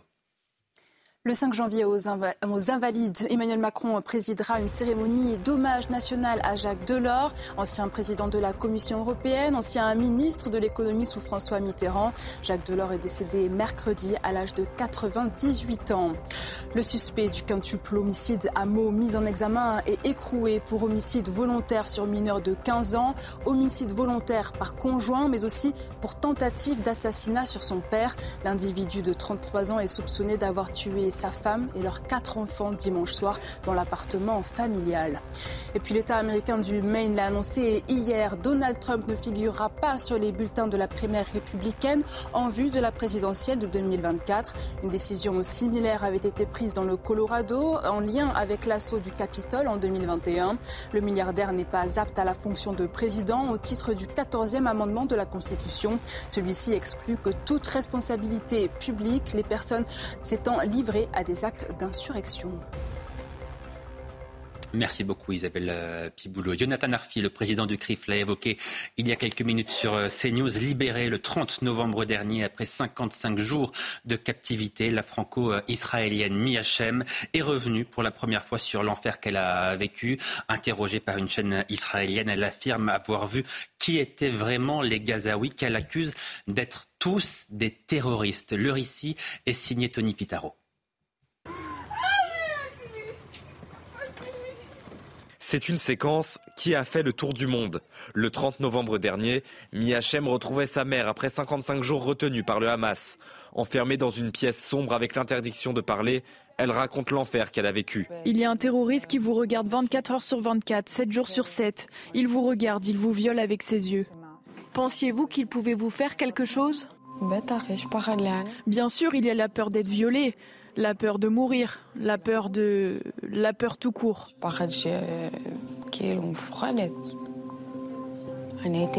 J'étais dans sa maison, la maison de sa famille. Sa femme était à l'extérieur de la pièce avec ses enfants. C'est la seule raison pour laquelle il ne m'a pas violée. Il est probable que si nous étions seuls, Dans cet entretien, Miachem raconte comment elle était nourrie et l'impossibilité pour elle de dormir. Vous savez, par exemple, elle nous apportait les repas, donc elle lui apportait, mais ne m'en apportait pas ensuite. Un jour, deux jours, trois jours, je ne mangeais pas. Elle jouait avec moi. Avez-vous pu dormir? Non, je n'ai pas dormi pendant ces 54 jours, peut-être euh, une heure par nuit. Comment pouvez-vous dormir quand un terroriste vous regarde, vous examine? Le 9 décembre, la jeune femme avait publié sur son compte Instagram une photo avec un tatouage signifiant ⁇ Nous danserons à nouveau ⁇ Bon, alors, il faut relativiser un peu ce que dit Miacha, mais elle dit l'ensemble des Gazaouis sont, des terroristes. Ça n'est évidemment pas le cas, mais l'ensemble des Gazaouis qu'elle a, elle, rencontrés sont des terroristes. Mais néanmoins, elle dit cela parce que ce qu'elle a vécu, c'est l'enfer. Elle dit j'ai vécu l'Holocauste. Donc on imagine la souffrance qui est la sienne, qui a été la sienne pendant ces 55 jours, qui est la sienne aujourd'hui, mais qui sera la sienne toute sa vie en réalité, parce que ce qu'elle a vécu, on ne s'en remet pas. Mm. On vit avec, mais on ne s'en remet pas. Exactement, sa mémoire est gravée à vie. Alors c'est intéressant, justement, le, traitement du sujet est parfait parce que on a vu on, a vu le, schéma général avec Harold sur les négociations politiques avec la branche armée qui est très radicale, et là on a augmenté la focale pour faire un, grossissement sur un cas particulier. Alors effectivement, euh, elle, est jeune et je lui souhaite plein de belles choses dans sa vie, mais euh, l'Holocauste n'était pas tout à fait ça. Il y, en a qui en sont morts, euh, qui ont souffert pendant des mois et des mois qui en sont morts. Mais effectivement, là, on voit toute la douleur incarnée dans une personne. Alors, tous les Gazaouis ne sont pas des terroristes, mais le Hamas sont des terroristes. Il faut bien rappeler des évidences comme ça. C'est très important. On parle d'une 5 000, 50 000 pardon, euh, euh, membres du Hamas. il y a quand même 2 millions 2, 2 millions 3 d'habitants à Gaza. Ce ne sont pas des terroristes. Vous voyez Mais effectivement, ça doit être une famille proche des terroristes, probablement. Alors, Harold Iman non, juste euh, parce qu'on n'a pas la la totalité de l'interview qui va être diffusée seulement ce soir. On avait des bribes en Israël. Et donc, l'idée qu'elle a émise, c'est que euh, quand elle a été arrêtée, déjà, enfin, euh, euh, le rapt a eu lieu, elle, a été, elle a subi des attouchements immédiatement. Et ensuite, elle a été mise dans une famille. Hmm. Elle a dit, ça l'a étonnée. Ce n'était pas vraiment des militants du Hamas. C'était juste des sympathisants. Donc, c'est ça qu'elle voulait dire, que partout autour de moi, les familles, les gens que j'ai croisés dans la rue... étaient des sympathisants. Naturellement. Claude Badia. Bah, écoutez, il faut accueillir euh, ce témoignage avec un, minimum de perspective. Donc, euh, ce qu'a vécu cet otage, ce qu'ont vécu et ce que vivent les, otages est évidemment terrible, évidemment euh, épouvantable. pour autant, est-ce que tous les Gazaouis sont des terroristes? Il est clair qu'ici, on peut en douter, même si le Hamas jouit d'un soutien relatif dans la population gazaoui. De la même façon, lorsque cet otage parle d'Holocauste, au regard de l'histoire, il mm. s'agit euh, d'un emploi ici tout à fait abusif et contestable de la notion d'Holocauste. L'Holocauste, c'est autre chose, c'est une politique d'extermination euh, des Juifs qui a été menée euh, pendant la guerre en Europe et on ne peut pas comparer. En fait, ici, il me semble, le sort terrible que vivent les otages avec ce qu'on appelle, mm. du point de vue de l'historiographie, un holocauste. Patrice Arditier. Le pouvoir des images, on le sait, est extrêmement important. Tout à l'heure, on parlait de négociations avec euh, des, dirigeants du Hamas et puis d'autres qui essayent de voir s'il y a moyen euh, d'en finir avec, euh, avec, avec cette guerre. Et on a évidemment des images tous les jours de, de, de, Gaza avec des, des, bombardements et tout. Et la question que tout le monde pose, c'est est-ce qu'on n'est pas encore en train d'oublier cette horrible journée du 7 octobre? Ben justement, les images de cette euh, euh, malheureuse victime euh, eh ben, rappellent que le 7 octobre, il ne peut pas, il ne peut pas être oublié et pour les Israéliens, il ne sera jamais oublié. Alors maintenant, il y a une échelle de valeur. Heureusement, elle n'a pas été violée. Heureusement, mais combien elle n'est pas morte. Combien été Justement, c'est là, c'est là où je voulais en venir, et c'est la raison pour laquelle on peut parler de négociation. De toute façon, il faut garder en mémoire ce qu'a dit le Premier ministre Netanyahou et puis mm, certains de ses généraux. Cette guerre va perdurer. Bien sûr.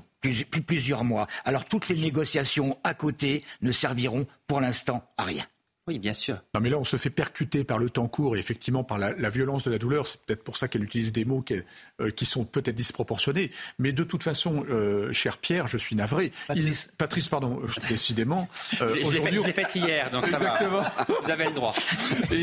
Et, en réalité, il faudra, même si là, la perspective est extrêmement éloignée, il va bien falloir se mettre autour d'une table. C'est la diplomatie qui va l'emporter à l'arrivée. et de toute façon, il va falloir trouver une solution pour ces deux. Ça, c'est le temps long, me semble Exactement. Ça, c'est le temps long. Mais il est vrai que pour revenir sur, sur le 7 octobre, l'impression que j'ai, et qui me semble être une réalité, c'est quand même que de plus en plus d'Occidentaux, des chefs d'État, de dirigeants, commencent à oublier, à relativiser ce qui s'est passé le 7 octobre. Pas, parce que, pas relativiser, parce, qu'ils voient ces images de Gaza. Mais, les, gens, les gens ne, ne, veulent pas un cauchemar permanent. Non, j'entends bien, mais en, attendant, le Hamas existe toujours pour l'instant. Il représente toujours une menace et il faut l'anéantir. Ils ne veulent pas un cauchemar permanent, vous avez raison. Ils veulent aussi ménager l'opinion publique euh, euh, ici ou là. Et ils oublient aussi, comme le président Macron semble l'avoir fait euh, dans sa récente déclaration, ils oublient qu'aujourd'hui, si un cessez-le-feu était accepté par Israël sans libération immédiate de tous les otages, ça constituerait comme une sorte de demi-victoire pour cette coalition qui, du Hezbollah au Hamas en passant par les Houthis, euh, par les Houthis, les Houthis du Yémen, mmh. en fait, euh, euh, veulent la destruction et la fin d'Israël.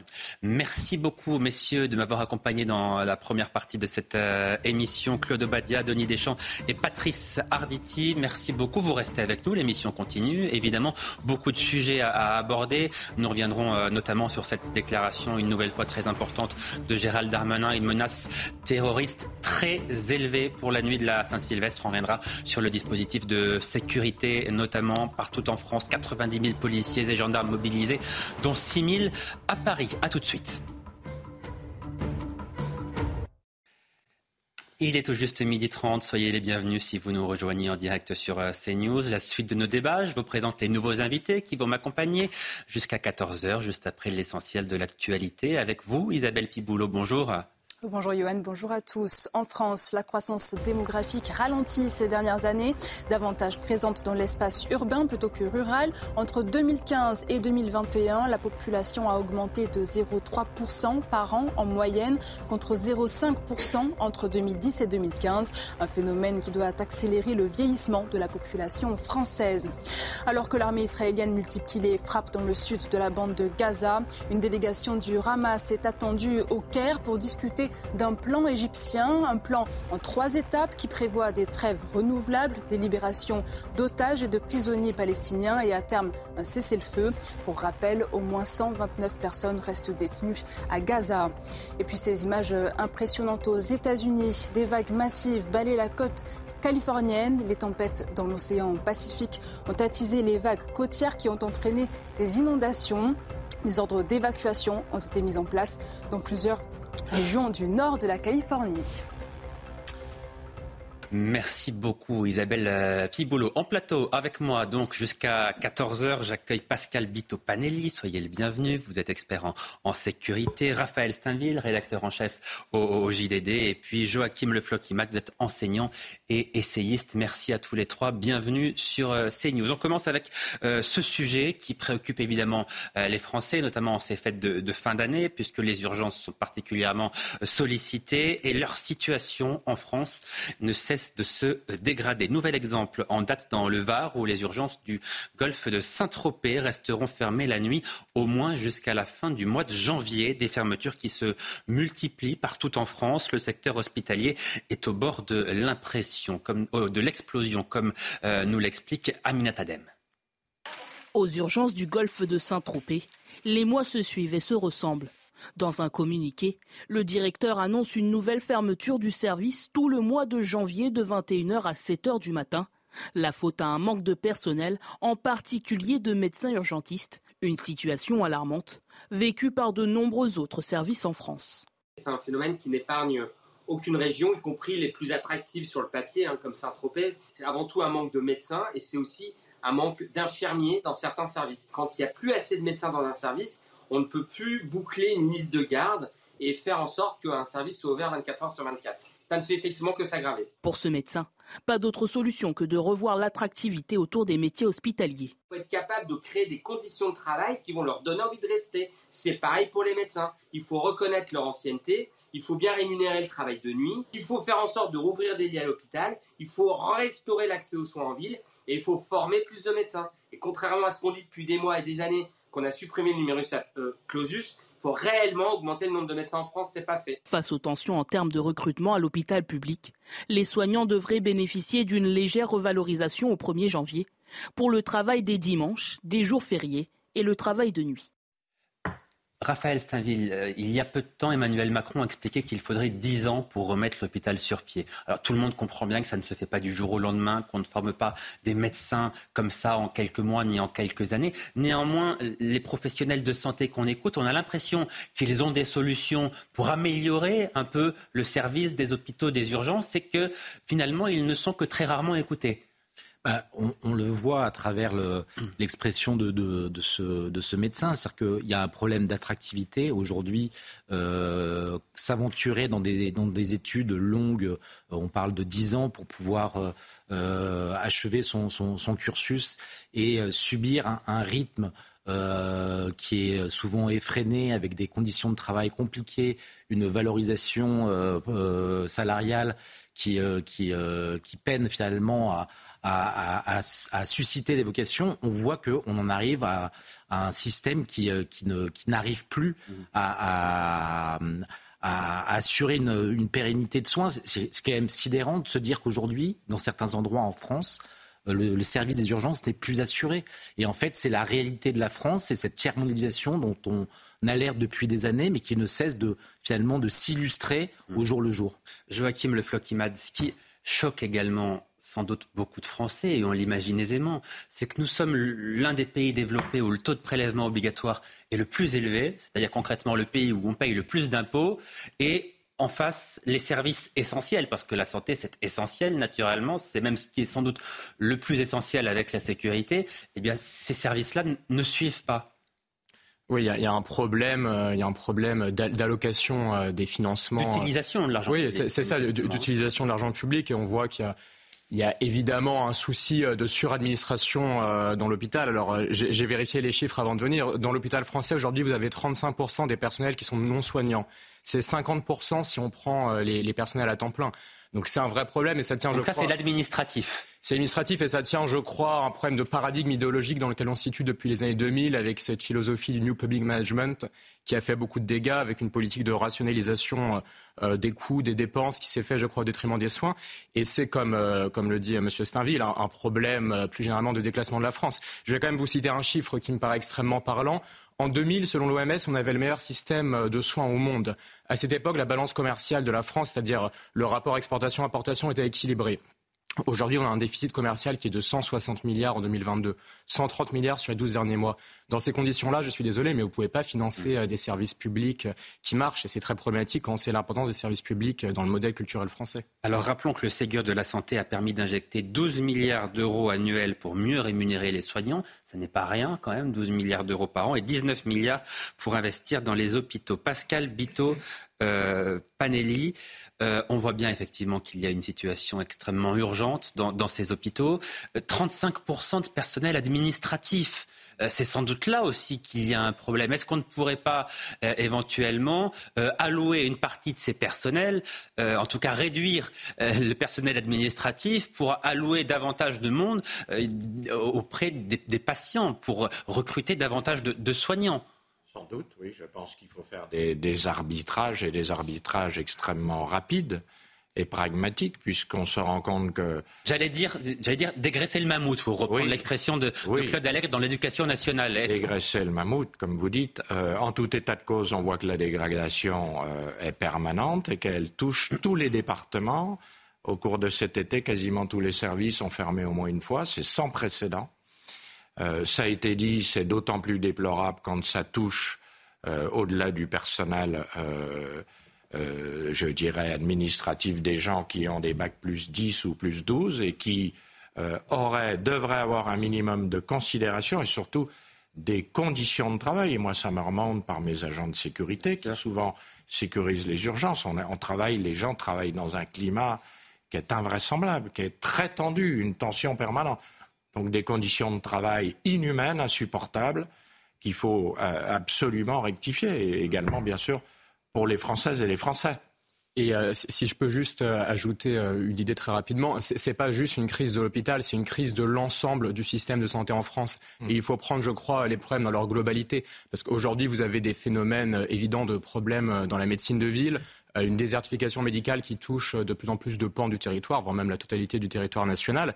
Et ces problèmes de la médecine de ville, de la médecine dans la ruralité, ils se déportent systématiquement sur l'hôpital, qui est le premier à en payer le prix. Et c'est ça, je crois, qui est à l'origine euh, de la crise que nous vivons. Alors, budget de la santé, où va notre euh, argent? Manifestement pas à l'achat d'un scanner pour l'hôpital européen Georges Pompidou. C'est euh, une information qui fait beaucoup réagir et qui euh, suscite beaucoup d'émoi auprès des Français, puisque figurez-vous que l'hôpital Georges Pompidou à Paris a lancé un appel aux dons. Un appel aux dons, pourquoi? Eh bien, pour aider à finaliser l'acquisition du premier scanner à comptage photonique pour faire un don en faveur de ce procédé d'imagerie révolutionnaire, il y a un, lien donc pour faire un don directement auprès de l'APHP. L'État dit avoir euh, investi 19 milliards d'euros dans le cadre du Ségur pour rénover et financer les hôpitaux, mais on a des hôpitaux qui ne sont pas en mesure de s'équiper de scanners et qui demandent, Raphaël Steinville,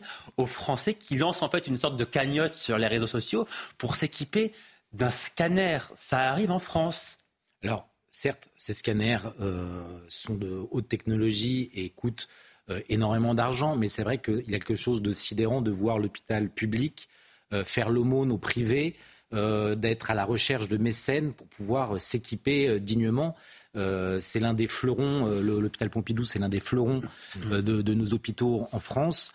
D'en arriver à ce genre de situation, ça montre l'état de délabrement finalement de, l'hôpital qui n'est plus à même de finalement euh, assurer son, financement à travers euh, justement nos, impôts et, les, charges des, contribuables. Alors Pascal Bitopanelli, ça c'est une bonne question. Où va notre argent? Puisque je le disais, nous sommes euh, l'un des pays développés où le taux de prélèvement obligatoire est le plus important, c'est-à-dire l'un des pays où l'on paie le, le plus d'impôts et on est obligé de faire appel à la générosité des Français pour acheter un scanner dans un des fleurons de la santé française. Oui, on peut se demander, l'hôpital qui fait la charité, ça semble invraisemblable, et vous voyez que les solutions sont difficiles, puisqu'on a des ministres de la Santé qui succèdent, et je pense que c'est un poste extrêmement difficile, on a des gens qui sont compétents, et pour autant, euh, on ne voit pas de solution apparaître et une situation s'améliorer.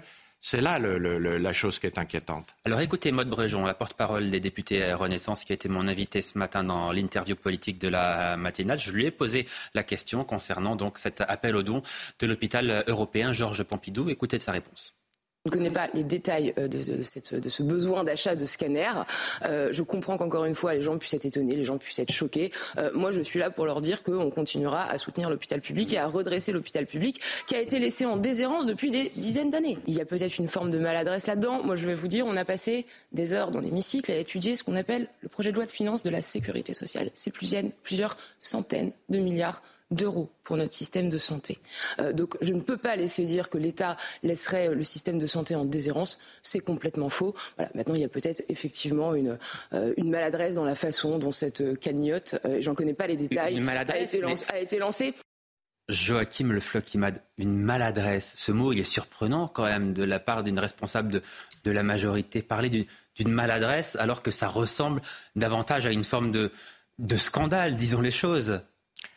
Oui, c'est euh, le, terme est, surprenant. Il détonne en effet. Après, Maud Bréjon est dans son rôle de parlementaire de la majorité présidentielle. Donc, euh, défendre l'indéfendable, c'est compliqué. vous avez raison. Elle, est dans son rôle de, devoir relativiser un problème qui, il est vrai, ne, naît pas avec la majorité présidentielle actuelle. Hein. C'est 30 ans euh, de déshérence, d'abandon de, nos services publics dans leur globalité.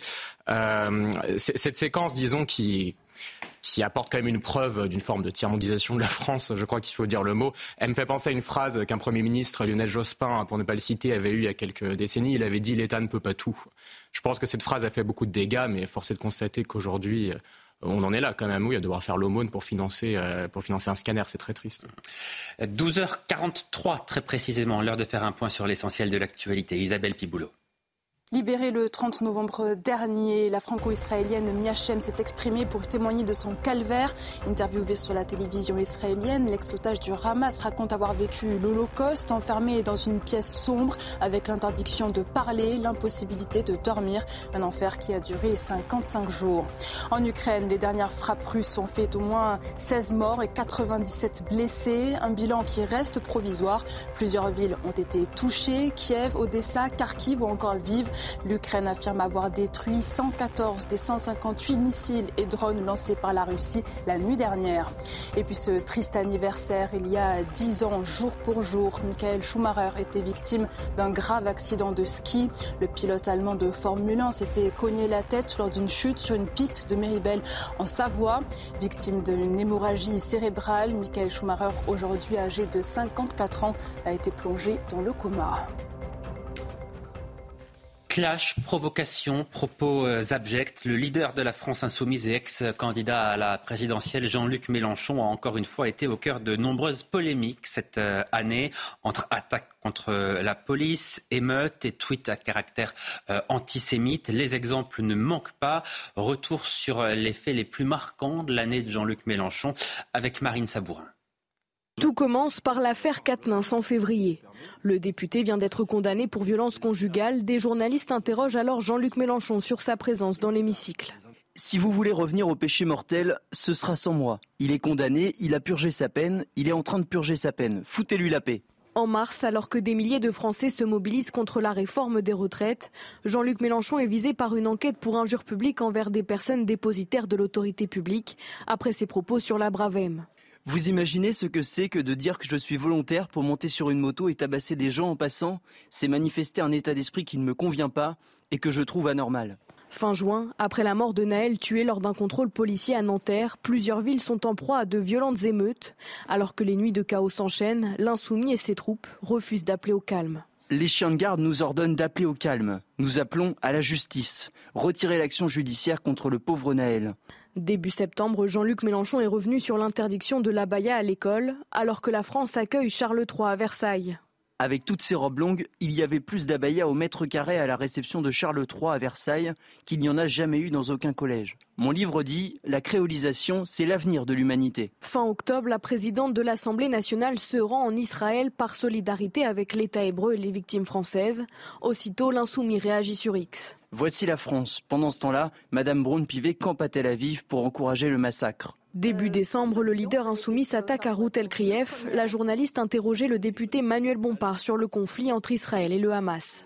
Ruth El manipulatrice. Si on n'injurie pas les musulmans, cette fanatique s'indigne. La journaliste sera alors placée sous protection policière. Raphaël Steinville, est-ce que Jean-Luc Mélenchon est toujours, selon vous, un responsable politique ou est-ce qu'il est devenu un irresponsable politique? Moi, j'ai l'impression qu'à travers toutes ces déclarations, euh, Jean-Luc Mélenchon dessine un petit peu euh, la trajectoire de quelqu'un qui se rêve le président d'une France sécessionniste.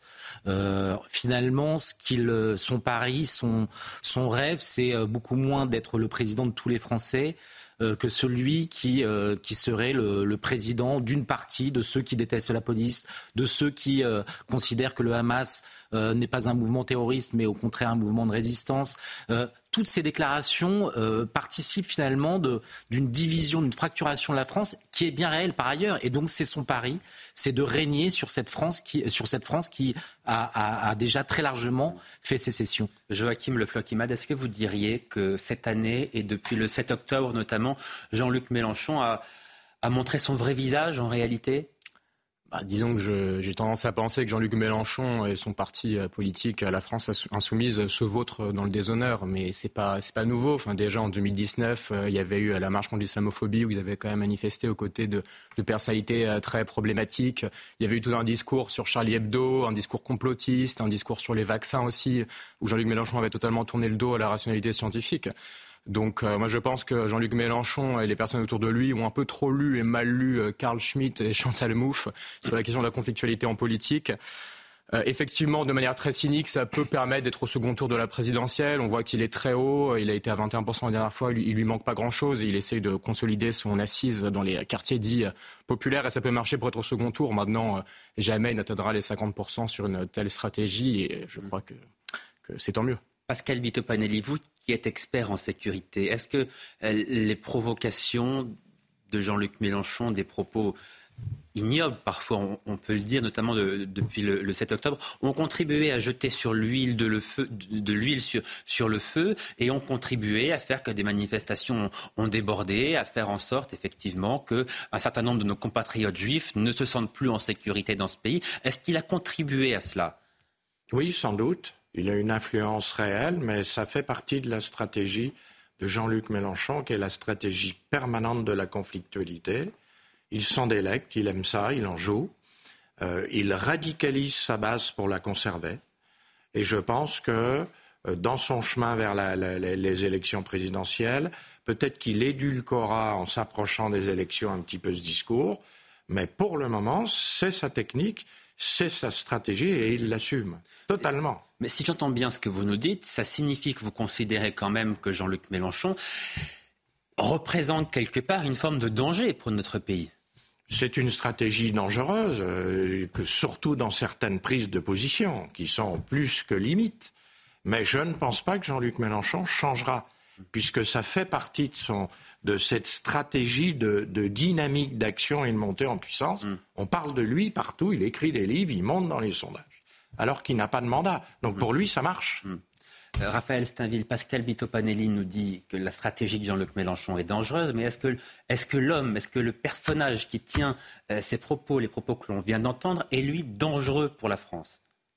Bien évidemment qu'il est dangereux pour la France euh, de, par, de par ses propos eux-mêmes, parce qu'il qu comporte de, de charges de fracturation de, toute la France. Il a fait le choix d'être le, le, candidat euh, des banlieues, le candidat de, tous ceux qui finalement rejettent la France telle qu'elle s'incarne depuis euh, deux millénaires. Euh, il a fait le choix de la créolisation heureuse, mais personne ne, aujourd'hui n'arrive à, concevoir cette créolisation comme un, conte heureux. quand de plus en plus les Français sont face à face, se s'entre-déchirent. Donc il y a, une sorte de, fantasme qui, euh, et, qu'il essaye de, faire vivre, mais dont on voit euh, tous les tous les, oui, les ferments vénineux dans, la société française. Le Rassemblement national a, renommé la, France insoumise. Elle appelle désormais la France islamiste. Vous partagez cette euh, analyse et cette manière de renommer les choses? Bah, Ça part d'un constat qui est très factuel. C'est que lors de la dernière présidentielle, Jean-Luc Mélenchon à, les voix des, des, Français de confession musulmane se sont portées très largement sur euh, Jean-Luc Mélenchon, au point que certains l'ont appelé l'imam Mélenchon. Les, musulmans ne sont pas des islamistes. Non, oui, mais il y, a quand même, pour le coup, un continuum euh, entre euh, l'islam, l'islamisme et, et, et, et, le, et le terrorisme, sachant que l'un est le terreau de l'autre et qu'aujourd'hui, la, la, la frange la plus radicalisée de l'islam euh, impose son tempo mmh. sur, euh, sur, euh, sur l'islam de France. Il suffit de le voir dans les sondages, dans la manière dont, dont les gens, les, les, Français de confession musulmane jugent notamment les attaques du, du 7 octobre, sur la manière dont ils, ils minimisent ou ils se refusent à condamner l'assassinat de, de, Dominique Bernat.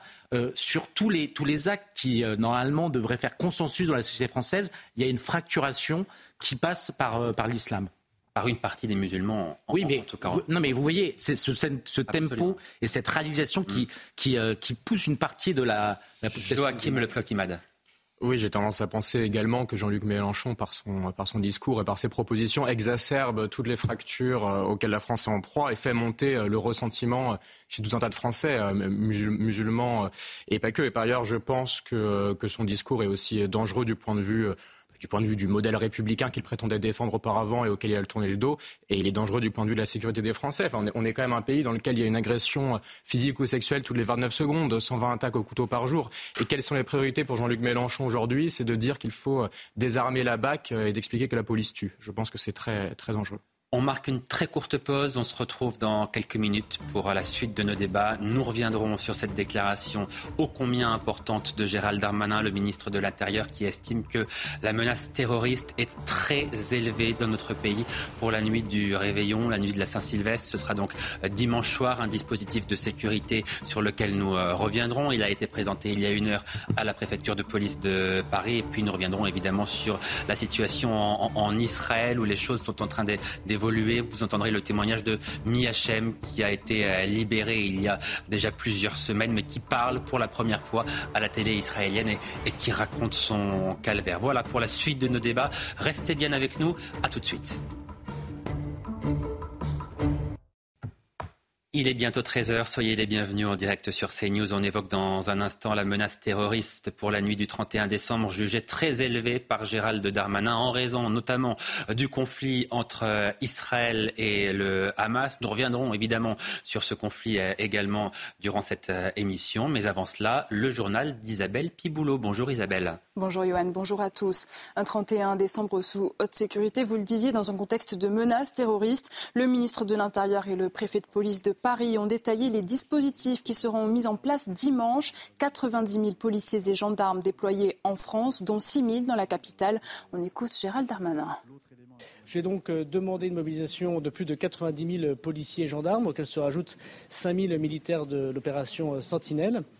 Et puis des dizaines de milliers de sapeurs-pompiers également, puisque la sécurité civile sera particulièrement mobilisée.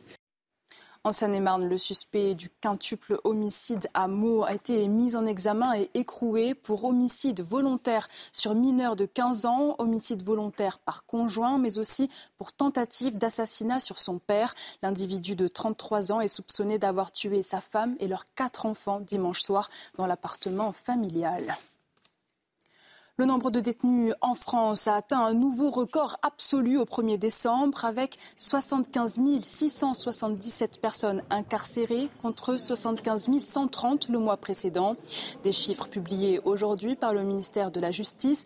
A noter qu'au 1er décembre, les prisons françaises comptaient moins de 61 400 places opérationnelles.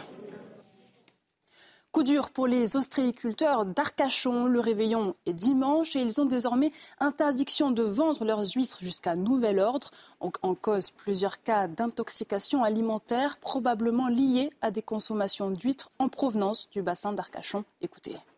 Pour nous, euh, c'est la période où on vendange. Quoi. Donc, euh, donc forcément, euh, ça tombe au plus mauvais moment et en même temps, on, veut être responsable euh, avec beaucoup d'empathie à l'égard de, nos clients qui nous sont fidèles et qui ont été malades. Donc ça, on ne peut pas l'ignorer. Et donc, euh, la décision qui a été prise était la bonne. Il fallait, il, la prendre. Mais, mais bon, on a du mal à l'avaler parce que parce qu'on n'y est pour rien. Mes collègues, moi-même, producteurs, on a bien fait le travail.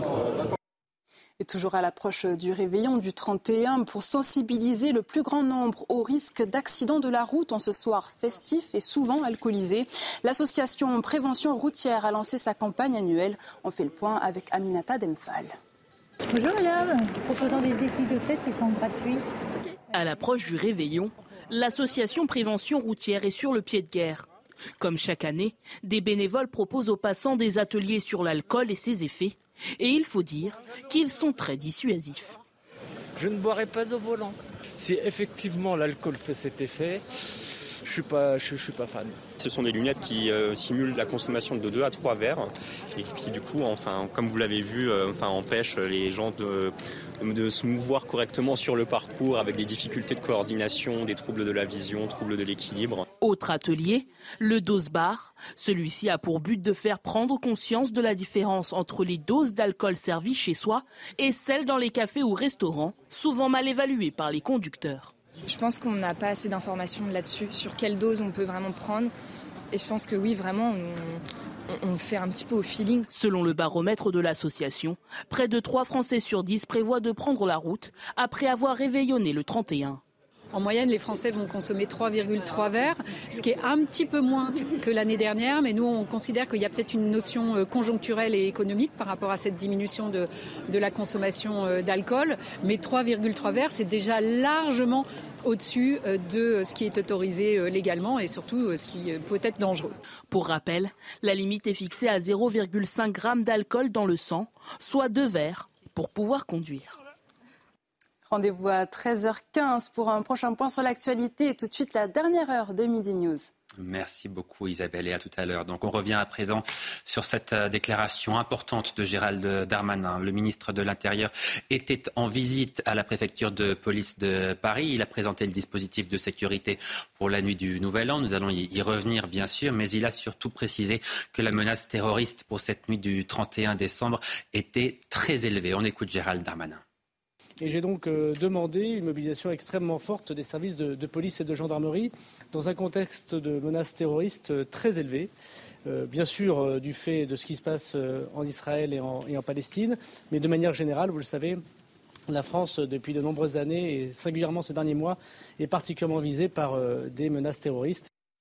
Harold Iman, cette euh, menace terroriste, elle est franco-française, elle vient d'individus qui se trouvent déjà sur notre sol, ou compte tenu de la situation internationale, on peut imaginer des risques d'attentats projetés depuis euh, l'extérieur, notamment depuis le, Liban avec le Hezbollah ou avec le Hamas Alors là, il faut faire des suppositions, mais le Hezbollah a la puissance nécessaire pour le faire et elle a aussi le soutien de l'Iran. Et euh, le régime iranien a plusieurs fois essayé de faire des attentats sur notre territoire, mais ce sont des attentats très très ciblés. On visait par exemple Rudolf Giuliani. Euh, il y a quelques années. L'ancien maire de New York, oui. L'ancien maire de New York, ancien collaborateur de, proche de, euh, Donald Trump, et qui, euh, lui, était à Paris pendant un court moment. Donc, et d'ailleurs, CNews est allé à sa rencontre. Il était très nerveux ce jour-là, donc il avait déjà appris qu'il avait été visé. Donc, ils ont essayé de faire des choses euh, et euh, les Israéliens en général peuvent être visés, peuvent être visés en Bulgarie, peuvent être visés à Chypre.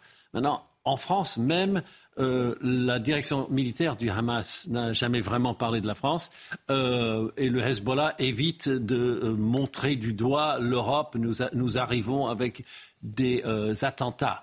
Maintenant, comme on est dans un climat de djihadisme, Là, il y a des gens qui peuvent se euh, prendre langue avec ces organisations ou se dire membre et commencer à planifier des choses. Donc, ce n'est pas directement lié à ce qui se décide à Gaza ou ce qui se décide à Beyrouth un peu plus directement à ce qui se décide à Téhéran, mais on n'est pas devant la grande vague promise comme du temps de Al-Qaïda ou Daesh. Oui, donc ce sont plutôt des personnes qui sont sur notre territoire et qui, au nom d'une idéologie, passeraient eux-mêmes personnellement à l'acte. C'est ce que vous nous dites. Euh, personnellement, mais une fois qu'ils décident, ils ont un certain soutien. Mhm. Un soutien dont euh, les commanditaires peuvent euh, se détacher. Vous voyez, c'est un peu relâché comme euh, lien. Mhm.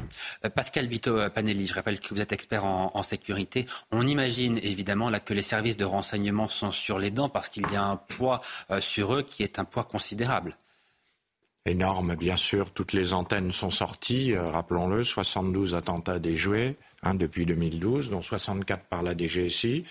Je dirais que tous les voyants sautent au rouge en ce moment. La France est une cible privilégiée il faut être absolument dans l'hypervigilance. Le, ministre l'a raconté, l'a décrit tout à l'heure. Euh, on est par ailleurs euh, depuis trois ans, depuis 2020, dans un changement de nature du risque, euh, avec globalement des auteurs qui agissent parce qu'ils sentent la religion musulmane comme offensée, avec des profils de gens plus jeunes qui ne font pas forcément partie de, d'organisations terroristes, pour lesquelles l'identification, la lecture, l'anticipation autant documentaire de renseignement qu'opérationnel est difficile à pratiquer. Pourquoi est-ce que vous nous dites que la France est une cible privilégiée? Vous nous dites que euh, certains ont le sentiment que la laïcité, hein, si je vous comprends bien, la laïcité est faite pour lutter contre l'islam, ce qui n'est pas le cas du tout. Mais au-delà de ça, qu'est-ce qui fait que la France est la cible privilégiée des terroristes? Elle l'est parce qu'on a un risque euh, endogène, vous le savez, et parce que, bien sûr, ça a été dit, euh, le conflit actuel est extrêmement incitatif et crée très nettement une dynamique d'action. Dans, quelle mesure cette dynamique d'action? Dans quelle mesure est-ce que vous diriez que le conflit actuel augmente le risque terroriste en France? Parce qu'il peut motiver des gens à agir, euh, parce qu'ils se sentent euh, offensés et ils sentent que quelque part, ça peut être le moment de passer à l'acte. Mais ce risque, il est augmenté de manière considérable? Il est augmenté d'une manière très forte. Et compte tenu de ce que vous venez de nous dire, est-ce que le dispositif déployé par Gérald Darmanin, dispositif qu'on rappelle, 90 000 forces de l'ordre déployées dans tout le pays, policiers et gendarmes, 6 000 à Paris, auxquels il faut ajouter 5 000 militaires de l'opération Sentinelle. Compte tenu de cette menace-là, à laquelle s'ajoute évidemment l'ensemble des menaces que nous connaissons toutes les années, hein, ce qui se passe dans les banlieues, etc., est-ce que ce dispositif de sécurité vous semble adéquat ou un peu sous-évalué?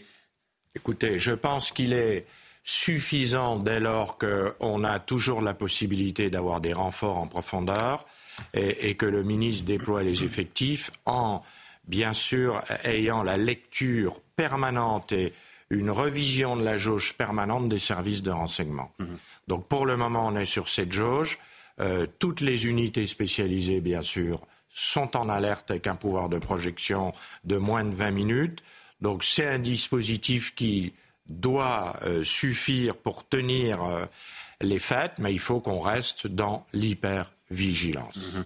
Euh, Raphaël Steinville, le ministre de l'Intérieur, évidemment, lui, aussi est, sur les dents, il est en alerte maximale il passera d'ailleurs la nuit aux côtés des forces de l'ordre parce que 1 million à 1 million 500 000 personnes sont attendues sur les Champs-Élysées et aux abords des Champs-Élysées. Compte tenu de ce qui vient d'être dit, c'est un défi qui est considérable un million de personnes sont attendues, voire davantage, et déjà circulent des appels euh, de certains militants euh, de pro-palestiniens de se rassembler et de faire de, des Champs-Élysées euh, le lieu de d'un certain nombre de revendications. Donc oui, pour Gérald Darmanin, l'enjeu est, terrible, enfin est, très très très fort. Très fort.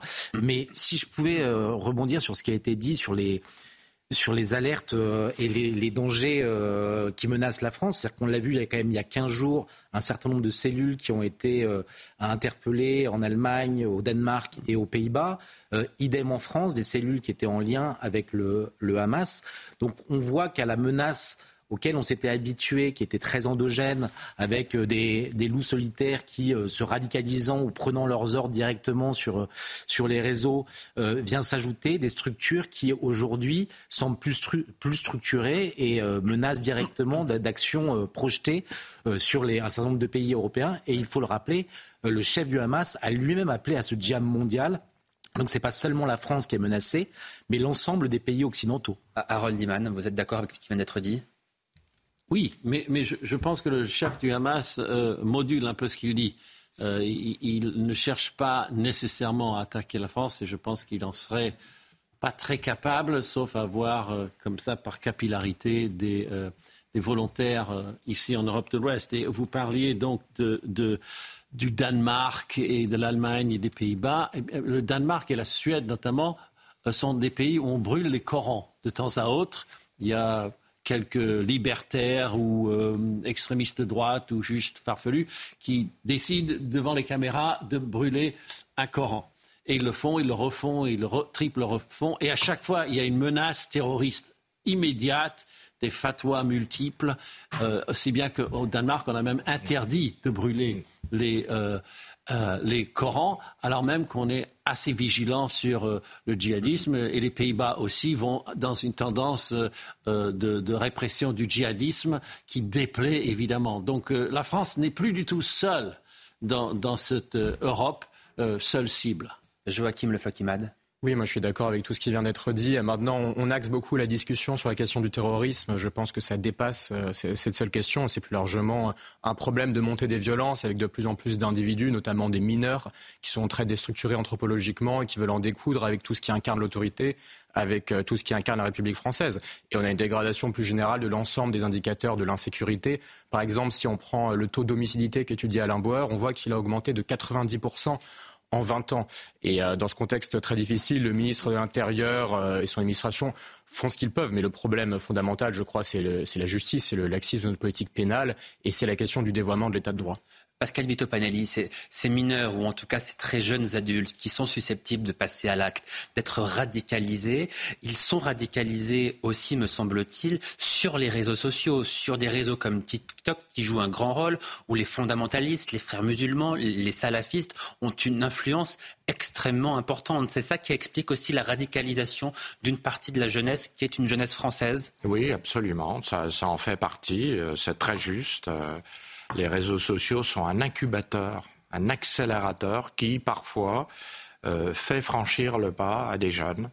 Euh, qui décident de passer à l'action en une nuit ou en quelques heures et pour lesquels justement l'action policière est, assez difficile à mettre en place. Est-ce que j'ai raison si je dis que les réseaux sociaux et notamment TikTok, ces réseaux sociaux sont devenus en quelque sorte la plus grande mosquée radicalisée de France où on y prêche la haine ne sais pas si c'est la plus grande mosquée, mais c'est en tout état de cause quelque chose à suivre de très près.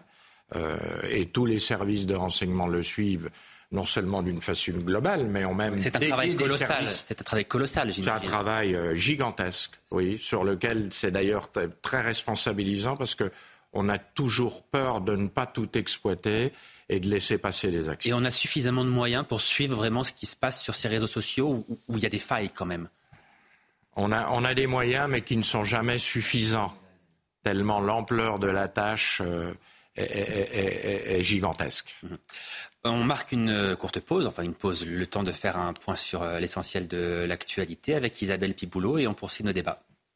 En France, la croissance démographique ralentit ces dernières années, davantage présente dans l'espace urbain plutôt que rural. Entre 2015 et 2021, la population a augmenté de 0,3% par an en moyenne contre 0,5% entre 2010 et 2015, un phénomène qui doit accélérer le vieillissement de la population française. Après une nuit de bombardements massifs dans la bande de Gaza, une délégation du Hamas est attendue au Caire pour discuter d'un plan égyptien, un plan en trois étapes qui prévoit des trêves renouvelables, des libérations d'otages et de prisonniers palestiniens et à terme un cessez-le-feu. Pour rappel, au moins 129 personnes restent détenues à Gaza. Et puis ces images impressionnantes aux États-Unis, des vagues balaient la côte californienne. Les tempêtes dans l'océan Pacifique ont attisé les vagues côtières qui ont entraîné des inondations. Des ordres d'évacuation ont été mis en place dans plusieurs régions du nord de la Californie.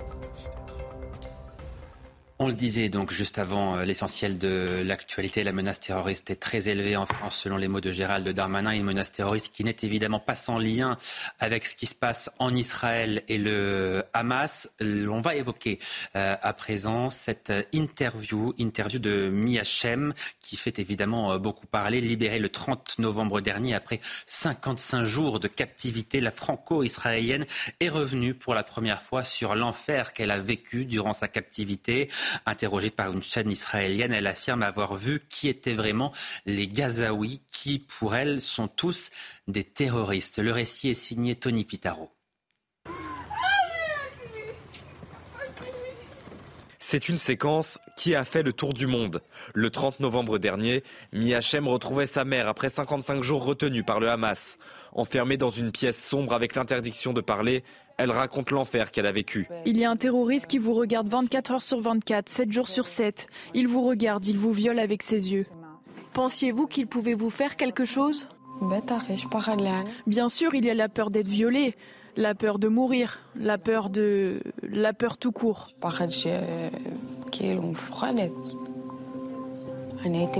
J'étais dans sa maison, la maison de sa famille. Sa femme était à l'extérieur de la pièce avec ses enfants. C'est la seule raison pour laquelle il ne m'a pas violée. Il est probable que si nous étions seuls. Dans cet entretien, Miachem raconte comment elle était nourrie et l'impossibilité pour elle de dormir. Vous savez, par exemple, elle nous apportait les repas, donc elle lui apportait, mais ne m'en apportait pas ensuite. Un jour, deux jours, trois jours, je ne mangeais pas. Elle jouait avec moi. Avez-vous pu dormir? Non, je n'ai pas dormi pendant ces 54 jours, peut-être euh, une heure par nuit. Comment pouvez-vous dormir quand un terroriste vous regarde, vous examine? Le 9 décembre, la jeune femme avait publié sur son compte Instagram une photo avec un tatouage signifiant ⁇ Nous danserons à nouveau ⁇ Et on retrouve à présent notre envoyé spécial en, Israël, Régine Delfour. Bonjour Régine. Il faut préciser que cette interview de Miachem sera diffusée dans les prochaines heures en intégralité et elle semble très attendue par l'ensemble des Israéliens. Absolument, Johan. Cette prise de parole de Miachem est très attendue par les Israéliens. Pour preuve, il y aura ce soir à 19h heure française deux interviews de Miachem diffusées sur deux chaînes différentes israéliennes, la 12 et la 13. Alors Miachem, euh, elle a été enlevée le 7 octobre alors qu'elle se trouvait au festival de Nova. Elle est en compagnie de son meilleur ami, Elia Toledano, euh, dont on a appris euh, qu'il avait été tué par euh, les terroristes du Hamas. Miachem, elle est aussi connue puisqu'il y a eu le 17 octobre cette vidéo publiée par le Hamas, qui est une vidéo de propagande qui l'a montrée très affaiblie, blessée au bras, et qui disait, dans cette vidéo, elle disait qu'elle était plutôt bien traitée, mais elle attendait qu'on vienne euh, la secourir. Alors oui, c'est une vidéo très importante, même ici, si euh, tous les soirs il y a des otages qu'on ne connaît pas, qu'on ne voit pas forcément sur toutes les chaînes israéliennes, qui ont aussi ces révélations sur leurs conditions de captivité, cette parole euh, ce soir de Miachem est attendu puisque son visage est assez connu. Euh, Régine, vous avez rencontré et, interviewé euh, mi-octobre la mère de, de Miachem. Racontez-nous ce qu'elle vous racontait déjà à, l'époque et ce que vous en retenez aujourd'hui. Oui, nous avons rencontré euh, Keren Shem euh, le 16 octobre, la veille de la diffusion de cette euh, vidéo du Hamas. Alors il faut savoir que les premiers jours après les massacres, les familles des otages ont été totalement laissées à l'abandon. Il n'y avait pas de membres du gouvernement qui s'occupaient, qui s'intéressaient à elles. Donc ce sont des... il y a eu un élan de solidarité ici en Israël. Plusieurs milliers d'Israéliens se sont regroupés dans un comité spécial pour les otages. Et Keren Shem est venue nous parler de sa fille Mia. Moi j'ai rencontré une femme qui était épuisée mais déterminée, qui, qui m'a dit, vous vous rendez compte, le dernier message que j'ai eu de, de, ma fille, c'était à 7h17, qui me disait, euh, ils sont en train de nous tirer dessus, venez nous aider. Et euh, Keren Shem, elle a, euh, elle a placardé des images, de, des photos de Mia partout. Elle a fait avec les amis de Mia aussi une, une vidéo sur Instagram pour essayer d'alerter la communauté internationale. Et moi, elle me disait, donc c'était la veille de cette, de cette diffusion du Hamas qui a été publiée donc le 17, elle me disait, je sens, je sens ma fille est toujours vivante et, je vais tout faire pour, euh, pour la sortir de là. Merci beaucoup, Régine. Régine Delfour, envoyée spéciale en, Israël. Je précise que vous êtes à, Tel Aviv et merci à, Sacha Robin qui euh, vous accompagne. Euh, Raphaël Steinville, je, me tourne vers vous. Évidemment, les, les mots de, de, de que, que l'on vient d'entendre, son interview sera diffusée en intégralité ce soir. Régine Delfour nous, nous l'a dit. Ce sont des mots qui sont plus que poignant, on a du mal à imaginer l'enfer qu'elle a vécu. Elle dit quelque chose dans cette interview, elle dit J'ai vécu l'Holocauste. Ça a une signification quand même évidemment extrêmement particulière et ça montre bien ce qu'elle a dû endurer durant ces 55 jours. Oui, alors c'est euh, toujours très compliqué d'apporter un, regard euh, distancé sur la, parole de, de, quelqu'un qui, justement, vous l'avez dit, revient de l'enfer. Ce qui, ce, qui ce qui me touche dans tous les témoignages de, ceux, justement, qui ont su euh, échapper à cet enfer, c'est que euh, à chaque fois, ils rapportent, euh, et c'est assez troublant dans le contexte que, l'on vit, ils rapportent que lorsqu'ils ont été ramenés dans la bande de Gaza, c'était des scènes de liesse, c'était des populations qui se réjouissaient, qui, qui, les, qui les maltraitaient autant que leurs ravisseurs et les terroristes du Hamas. Et donc il y a une sorte de, confusion qui s'établit entre euh, le Hamas et la population gazaoui dans son, dans son ensemble, qui euh, certes ne recouvre pas absolument euh, la réalité des faits. Probablement c'est ce qui fait dire à Miachem que pour elle l'ensemble des Gazaouis sont des terroristes, mais, en fait, ce qui n'est pas le cas. Ce qui, ce qui n'est probablement pas le cas. Euh, il y a un soutien relatif de la population gazaoui euh, au Hamas, mais en tout cas c'est troublant. En tout cas, chacun rapporte, ce sont les mêmes propos, ce sont les mêmes, euh, la, même violence qui qui qui, qui a étourdi ces, ces, personnes qui ont été prises en otage et ramenées dans la bande de Gaza, et qui explique aussi peut-être une partie de la, la, la, réaction, la riposte israélienne sur la bande de Gaza.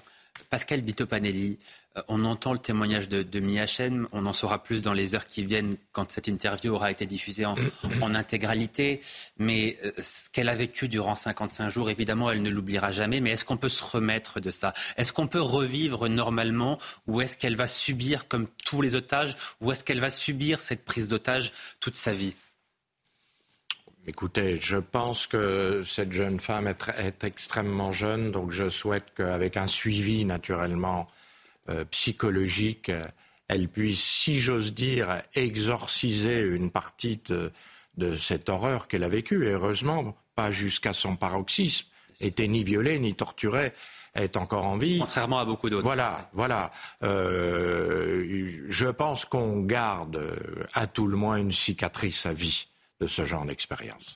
Euh, Harold Iman, il faut préciser qu'il reste 129 otages aux mains des terroristes islamistes euh, du Hamas, ayant une pensée pour eux, évidemment. Trois de nos compatriotes français sont également retenus en, otage. Est-ce qu'on a un espoir de, les revoir un jour?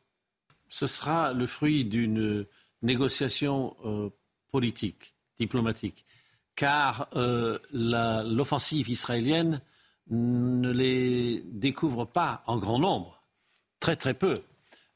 Par contre, ça peut exercer une pression sur le Hamas, qui se dit plus on attend avant de lâcher des otages, plus on se fait bombarder et plus on est réduit. On ne sait pas ce qui agit sur le Hamas exactement. C'est une organisation paradoxale. Mais s'il y a une nouvelle trêve, ils vont lâcher par petits groupes si tenté qu'ils sachent où sont tous les 129, car ils les ont disséminés dans euh, plusieurs sous-groupes ou même dans des familles, ou même des bandits ont pris des gens pour rançonner à l'ancienne. Donc tout cela nous, donne la certitude que ce sera difficile, mais pas impossible. Mm-hmm. Euh, Joachim Le vous vouliez réagir? Oui, non, mais c'est un, témoignage particulièrement glaçant. Il n'y a pas, a pas grand-chose à dire quand on est confronté à une telle horreur. Maintenant, moi, au-delà de la seule question d'Israël, ça m'interroge quand même sur un certain nombre de réactions euh, sur le sol français euh, quant à ce conflit. Vous avez quand même 45% de la population française euh, musulmane qui considère aujourd'hui que le Hamas est un groupe de résistance. Et ça interroge aussi sur une partie de la classe politique. Je parlais tout à l'heure de la France insoumise qui s'était vautrée dans le déshonneur quand vous avez une députée de la France insoumise qui qualifie ce mouvement de mouvement de résistance, quand vous avez des condamnations qui sont quand même extrêmement timides, une difficulté à employer le terme de terrorisme, eh ben ça interroge et ça interroge d'autant plus quand on est un parti qui se revendique comme horizontal, comme éveillé sur la question des violences faites aux femmes. Voilà, ça soulève des questions. Raphaël Steinville, pour, pour revenir sur la France insoumise, est-ce que vous diriez que, euh, comme certains ont pu le dire après le 7 octobre, le Hamas avait désormais des porte-paroles au sein de l'Assemblée nationale?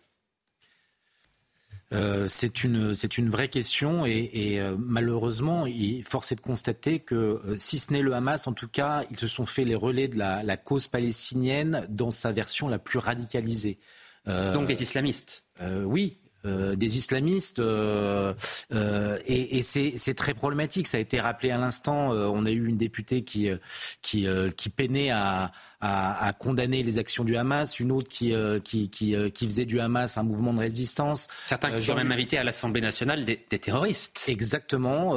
donc aujourd'hui, à l'Assemblée nationale, certaine, dans une certaine mesure, le Hamas a une sorte de tribune euh, ouverte avec euh, un certain nombre de représentants de la France insoumise. C'est vrai qu'il faut bien distinguer d'ailleurs la France insoumise dans, dans, la période de la NUPES qui, euh, alors avec différentes nuances, mais se sont quand même désolidarisés à, à l'occasion de, de, de, ces massacres du 7 octobre avec la France insoumise.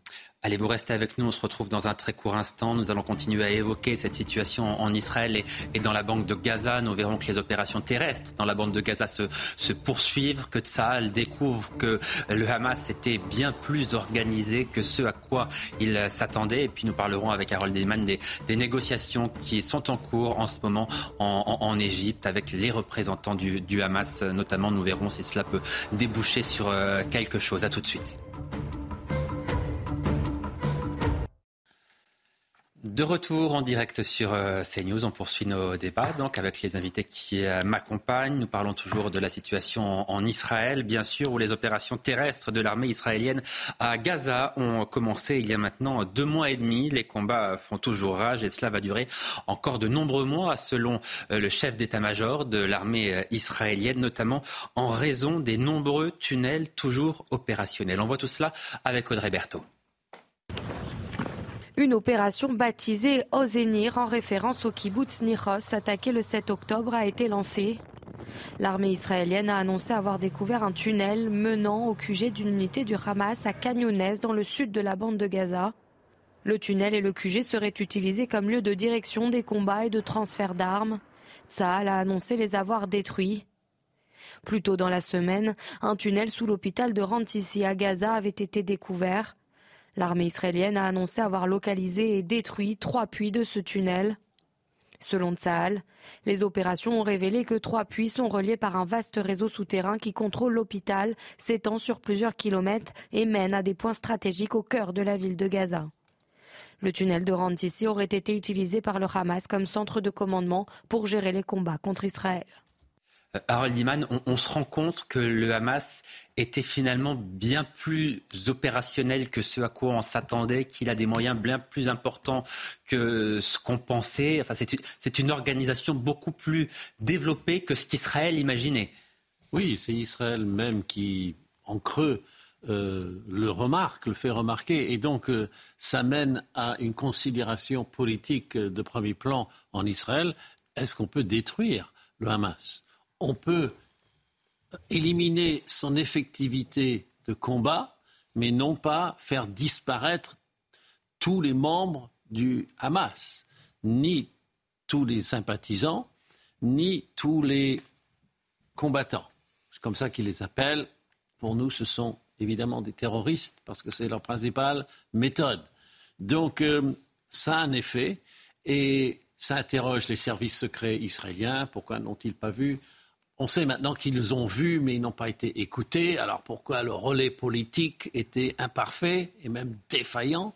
Euh, Voilà ce que ça produit, ce genre de réalisation. Et puis ça donne la, nette impression que le Gaza de demain ne pourra pas être comme le Gaza euh, d'autrefois, car euh, ils ont eu les moyens, le Hamas et le djihad islamique, de construire cette cité souterraine de la terreur contre Israël euh, en toute impunité. Mhm. Pascal Bitopanelli, c'est vrai qu'on découvre jour après jour de nouvelles images, de, nouveaux tunnels ultra sophistiqués. Euh, ça pose la question, Harold Diman l'a dit, des, services de renseignement. Comment est-ce que des services de renseignement aussi perfectionnés peuvent à ce point euh, se tromper ou comment est-ce que les gouvernements peuvent ne pas tenir compte des différentes alertes de ces services de renseignement? Ça interroge sur ce qui se passe en, Israël, hein, euh, mais ça peut aussi interroger sur les services de renseignement européens, français. Est-ce qu'on peut imaginer aussi qu'en France, ce, genre de faille soit, soit possible Bien sûr, c'est une grosse interrogation sur la vision et la, réelle efficacité de ces grands services.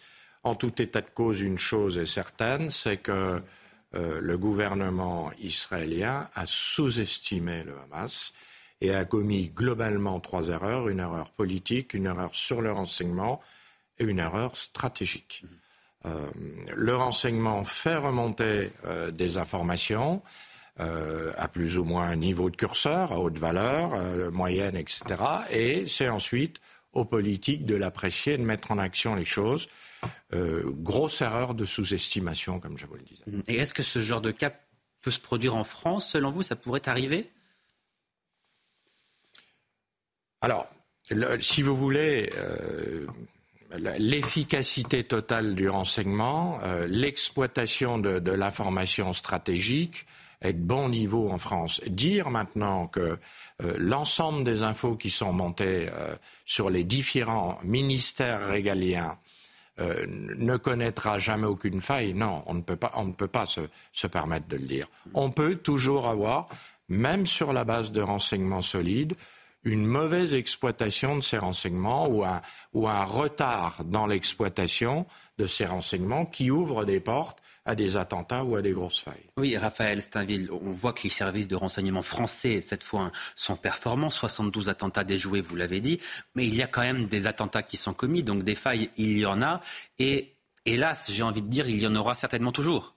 Oui, vous avez raison, mais c'est un petit peu toujours le, même procédé. C'est-à-dire que lorsque survient un, attentat, on a tendance à incriminer les services de renseignement, euh, et mettre en avant un certain nombre de trous dans la raquette qui, euh, qui ont laissé finalement euh, des, des, cellules agir. Et il en est de même avec le Hamas, c'est-à-dire qu'on a immédiatement incriminé le, le, le, renseignement israélien, mais à aucun moment on ne s'est dit, et je sais que c'est une discussion qu'on a déjà eue souvent avec Harold, que peut-être que le Hamas avait fait preuve d'une intelligence tactique dans la préparation de, cette opération euh, avec tout ce qu'elle a de, sanglante, de monstrueuse, mais en tout cas une, une intelligence qui lui a permis finalement d'opérer jusqu'à son terme et de mettre son plan à exécution sans que ni le renseignement ni, ni d'autres ne parviennent à, agir à temps.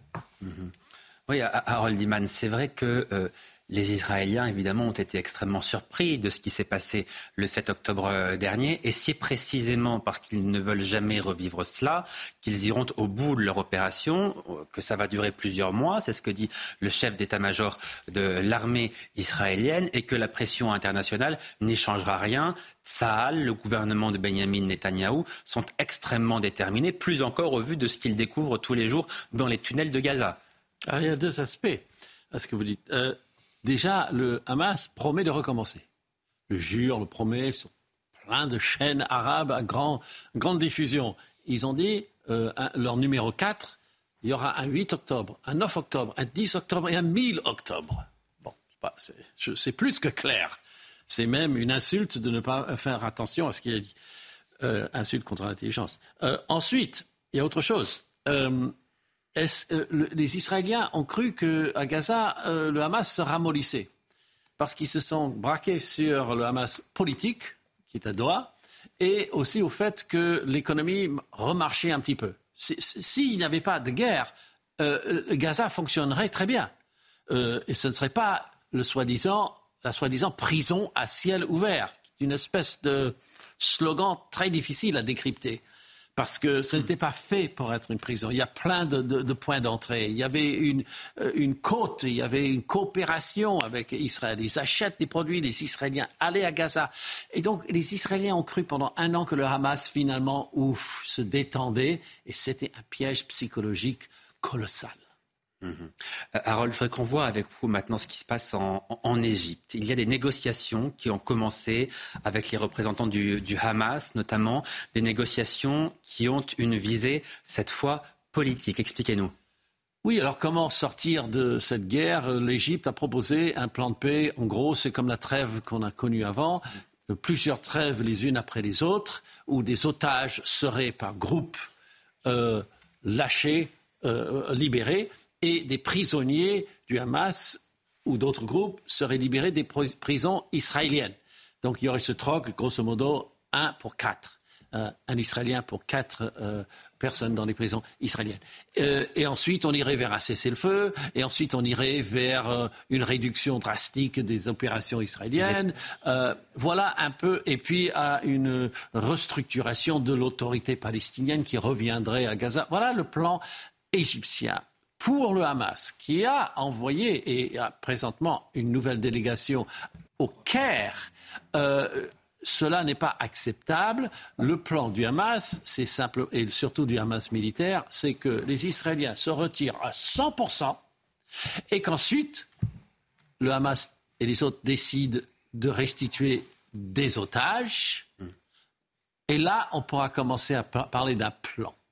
Donc ce n'est pas très attrayant euh, on peut le dire pour l'instant. Et euh, côté euh, Jérusalem, le gouvernement israélien n'arrive de son côté même pas à discuter de ce que serait le Gaza d'après. Il devait en parler ce matin et cette réunion gouvernementale très formelle a été reportée. Donc on voit qu'on est effectivement encore très loin d'une solution euh, politique. On va écouter à présent Jonathan Arfi, qui était euh, mon invité il y a quelques instants sur euh, CNews. Il participait à un rassemblement place du Trocadéro en soutien aux 129 otages qui sont toujours retenus par les terroristes islamistes du Hamas dans la bande de Gaza. Jonathan Arfi, président du CRIF, qui regrette que le soutien international s'effrite de, de jour en jour. Écoutez avec le temps qui passe, avec euh, l'actualité qui, évolue, eh bien, beaucoup de gens oublient le destin de ces otages, oublient euh, le fait qu'il y a eu d'abord un, massacre au départ le 7 octobre, cette prise d'otages également massive, et euh, ne parlent plus que des bombardements à Gaza.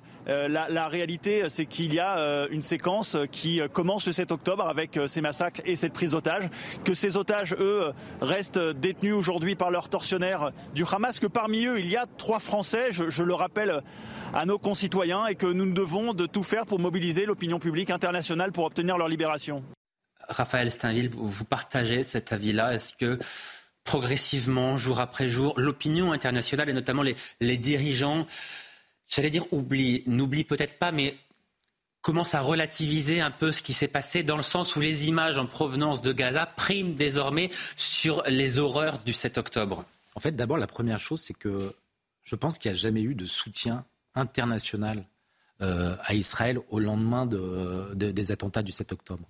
Euh, c'est la première chose. C'est-à-dire qu'on a l'impression de... On, on, confond toujours l'Occident et, l'ensemble du monde. Et même en Occident, euh, déjà, ce, soutien inconditionnel à Israël était s'exprimer avec un certain nombre de nuances. Et donc, il y, a déjà ce, oui, cette différence d'appréciation en fonction de, l'endroit du monde où on est. Ce qui est certain, c'est que plus les jours passent, plus les, attaques la riposte israélienne se fait longue et intense, plus ces, soutiens occidentaux se font de plus en plus discrets. Euh, pour une raison assez euh, évidente, en tout cas dans un certain nombre de pays euh, tels que la France, c'est que pour beaucoup, c'est la rue arabe en France, en Allemagne et dans d'autres pays qui est en train de prendre la main sur le pouvoir et qui tord le bras euh, à ceux qui, euh, qui, qui, dirigent. Hmm. Ce que vous dites, c'est que le président de la République, par exemple, euh, modère son soutien à Israël, demande régulièrement des cessez-le-feu parce qu'il craint la réaction d'un certain nombre de musulmans dans le pays si jamais la politique de la France était une politique de plein soutien à Israël. Oui, c'est très exactement ça. Le président se contente de parler de risques mais il sait très bien que c'est davantage qu'un risque, que dans différentes euh, cités, euh, quartiers euh, et départements, c'est un soutien massif qui s'exprime à l'égard de, la cause palestinienne, sinon du Hamas. Et ça, il en est parfaitement conscient. Hmm. Pascal Bitopanelli, quand on dit que le soutien de certains dirigeants occidentaux est un peu en recul, c'est aussi parce que des responsables politiques comme Emmanuel Macron appellent au cessez-le-feu. Mais euh, Harold Iman nous disait tout à l'heure, le Hamas veut détruire Israël. Les chefs du Hamas le disent. Il y aura, si nous en avons la possibilité, un deuxième, un troisième, un millième 7 octobre. Dans ces conditions, comment peut-on cesser le feu? Comment est-ce que cela est entendable pour Israël? Oui, c'est très difficile. Alors déjà, sur ce qui a été dit, quand un conflit euh, s'étend dans la durée, les soutiens changent de forme et d'intensité. Ça, c'est toujours un, vecteur de base. Euh, euh, on est sur votre question sur les limites de la politique et de la diplomatie. La diplomatie, elle n'a elle qu'un rôle d'influence et de conseil, mais ce sont en réalité les acteurs de ces territoires qui décideront mhm. de l'action et de la durée de ce conflit, pas les autres dirigeants. Joachim Le Floquimade. Oui, il y a un étiolement, vous l'avez rappelé, euh, du soutien des, États, des États-nations à Israël, mais c'est aussi un, étiolement du soutien des organisations internationales. Je pense au, discours euh, de, l'OMS, par exemple, au discours de l'ONU, et aussi euh, à la position des ONG comme Human Rights Watch, qui de plus en plus condamne la politique israélienne à l'encontre de Gaza. Bon, dans, ces critiques, il y a beaucoup de choses qui me paraissent inaudibles. Après, ce ne sont pas non plus, elles ne sont pas non plus tout le fait d'antisémites ou d'anti-sionistes carabinés. Et peut-être qu'il faut entendre une partie de ces critiques euh, pour espérer demain avoir, euh, oui, une, un, apaisement, un compromis territorial. En fait, c'est un peu comme la guerre d'Ukraine. Je crois que dans, dans, ces deux guerres, les maximalistes des deux bords vont devoir faire un certain nombre de concessions et accepter, euh, in fine, d'en venir à la table des négociations il y a de plus en plus de, voix dans, dans salles, vous l'avez rappelé, qui montent pour expliquer qu'on ne pourra pas détruire chaque tunnel du Hamas, liquider chaque unité terroriste, tuer euh, euh, chaque euh, chef islamiste du mouvement. Alors il, faut, il faut aussi écouter ce point de vue qui est peut-être réaliste. On reprend nos débats juste après l'essentiel de l'actualité. Isabelle Piboulot, bonjour de menaces terroristes très élevées en France. Le réveillon se déroulera sous haute sécurité. Dimanche, 5 000 militaires de l'opération Sentinelle ainsi que 90 000 policiers et gendarmes seront déployés sur le territoire national, dont 6 000 dans la capitale. La CRS 8, des hélicoptères et des drones seront également mobilisés. Les autorités attendent 1 500 000 spectateurs lors des festivités parisiennes. Le nombre de détenus en France a atteint un nouveau record absolu au 1er décembre 75 677 personnes incarcérées contre 75 130 le mois précédent. Des chiffres publiés aujourd'hui par le ministère de la Justice. À noter qu'au 1er décembre, les prisons françaises comptaient moins de 61 400 places opérationnelles.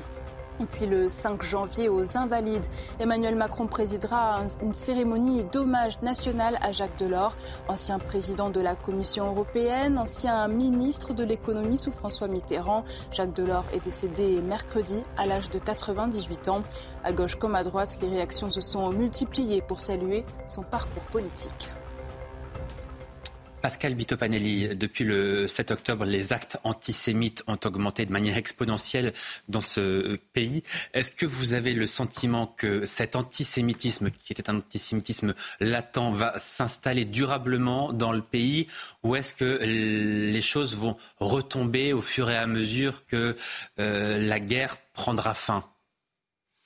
C'est-à-dire que cet antisémitisme, il est là durablement ou est-ce que quand même euh, vous dites que c'est une mauvaise période pour nos compatriotes juifs, mais que tout cela va s'apaiser à un moment donné? Alors j'espère qu'avec le temps ça s'aménurisera, mais vous avez vu que d'une manière plus globale, et on en parlait hier sur votre plateau, les, crimes de haine sont en très nette augmentation, parce qu'on est sur euh, une montée en tension de notre société, une fragmentation de ces sociétés, une, difficulté justement d'arriver à, apaiser, à amener la sérénité.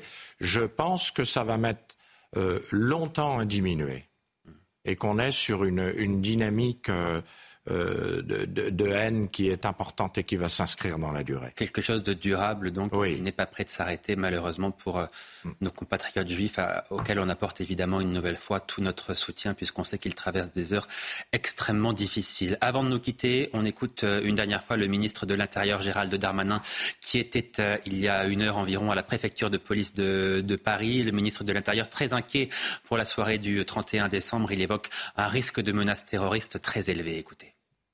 Et j'ai donc euh, demandé une mobilisation extrêmement forte des services de, police et de gendarmerie dans un contexte de menaces terroristes euh, très élevé. Euh, bien sûr, du fait de ce qui se passe en Israël et en, Palestine, mais de manière générale, vous le savez, la France, depuis de nombreuses années, et singulièrement ces derniers mois, est particulièrement visée par des menaces terroristes. Oui, Harold Diman, il faut dire que cette menace terroriste très élevée en France, comme vient de le dire Gérald Darmanin, est en lien direct avec ce que nous venons d'évoquer, c'est-à-dire la situation internationale. Oui, le djihadisme qui existe en Europe et en Amérique depuis très longtemps, euh, en gros depuis au moins 2001, il maintenant s'imprègne d'une nouvelle injection euh, d'oxygène mental, je dirais, c'est-à-dire Gaza le Moyen-Orient avait un peu disparu dans la problématique des djihadistes et des loups solitaires, qui ne sont pas si solitaires, qui finissent par trouver un lien avec euh, euh, l'État islamique ou euh, Al-Qaïda. Mais voilà, maintenant le mot Gaza suffit pour allumer la flamme chez ces gens-là et ça, ça risque de rester. Donc voilà, ça va impulser un peu plus leur bagage idéologique et leur motivation. Mm. Raphaël Estainville, pression très lourde sur les épaules de Gérald Darmanin, puisqu'on attend, on le rappelle, entre 1 million et 1 million 500 000 personnes sur les Champs-Élysées et autour des Champs-Élysées. Oui, par ailleurs, il ne faut pas non plus euh, euh, être dupe de cette communication de Gérald Darmanin. C'est-à-dire qu'en euh, en communiquant dès aujourd'hui, si jamais tout se passe bien, il pourra se féliciter d'avoir pris les mesures nécessaires pour maintenir l'ordre. Et effectivement, le danger est bien réel. Et si jamais il devait y avoir un drame, il pourra aussi se prévaloir d'avoir essayé de, tout, d'avoir tout mis sur la table pour pour assurer la sécurité des, Français. Mais ce qui est certain, c'est que euh, les enjeux sont, sont, maximum pour, le ministre de l'Intérieur. Et, euh, euh, il suffit de, le voir à, travers la mobilisation euh, qui est faite de nos forces de l'ordre Merci beaucoup, messieurs, d'être venus débattre tous les quatre sur le plateau de CNews. Merci à vous de nous avoir suivis. Merci de nous avoir suivis tout au long de cette semaine. Je sais que vous avez été extrêmement nombreux à nous regarder et je vous en remercie euh, infiniment. Je vous souhaite de passer de, belles fêtes de, fin d'année, passer un, un, très bon réveillon et puis j'aurai grand plaisir à vous retrouver évidemment en 2024. Encore une fois, merci de votre fidélité. Très belle journée à tous. Dans un instant, Elodie Huchard, 180 minutes info.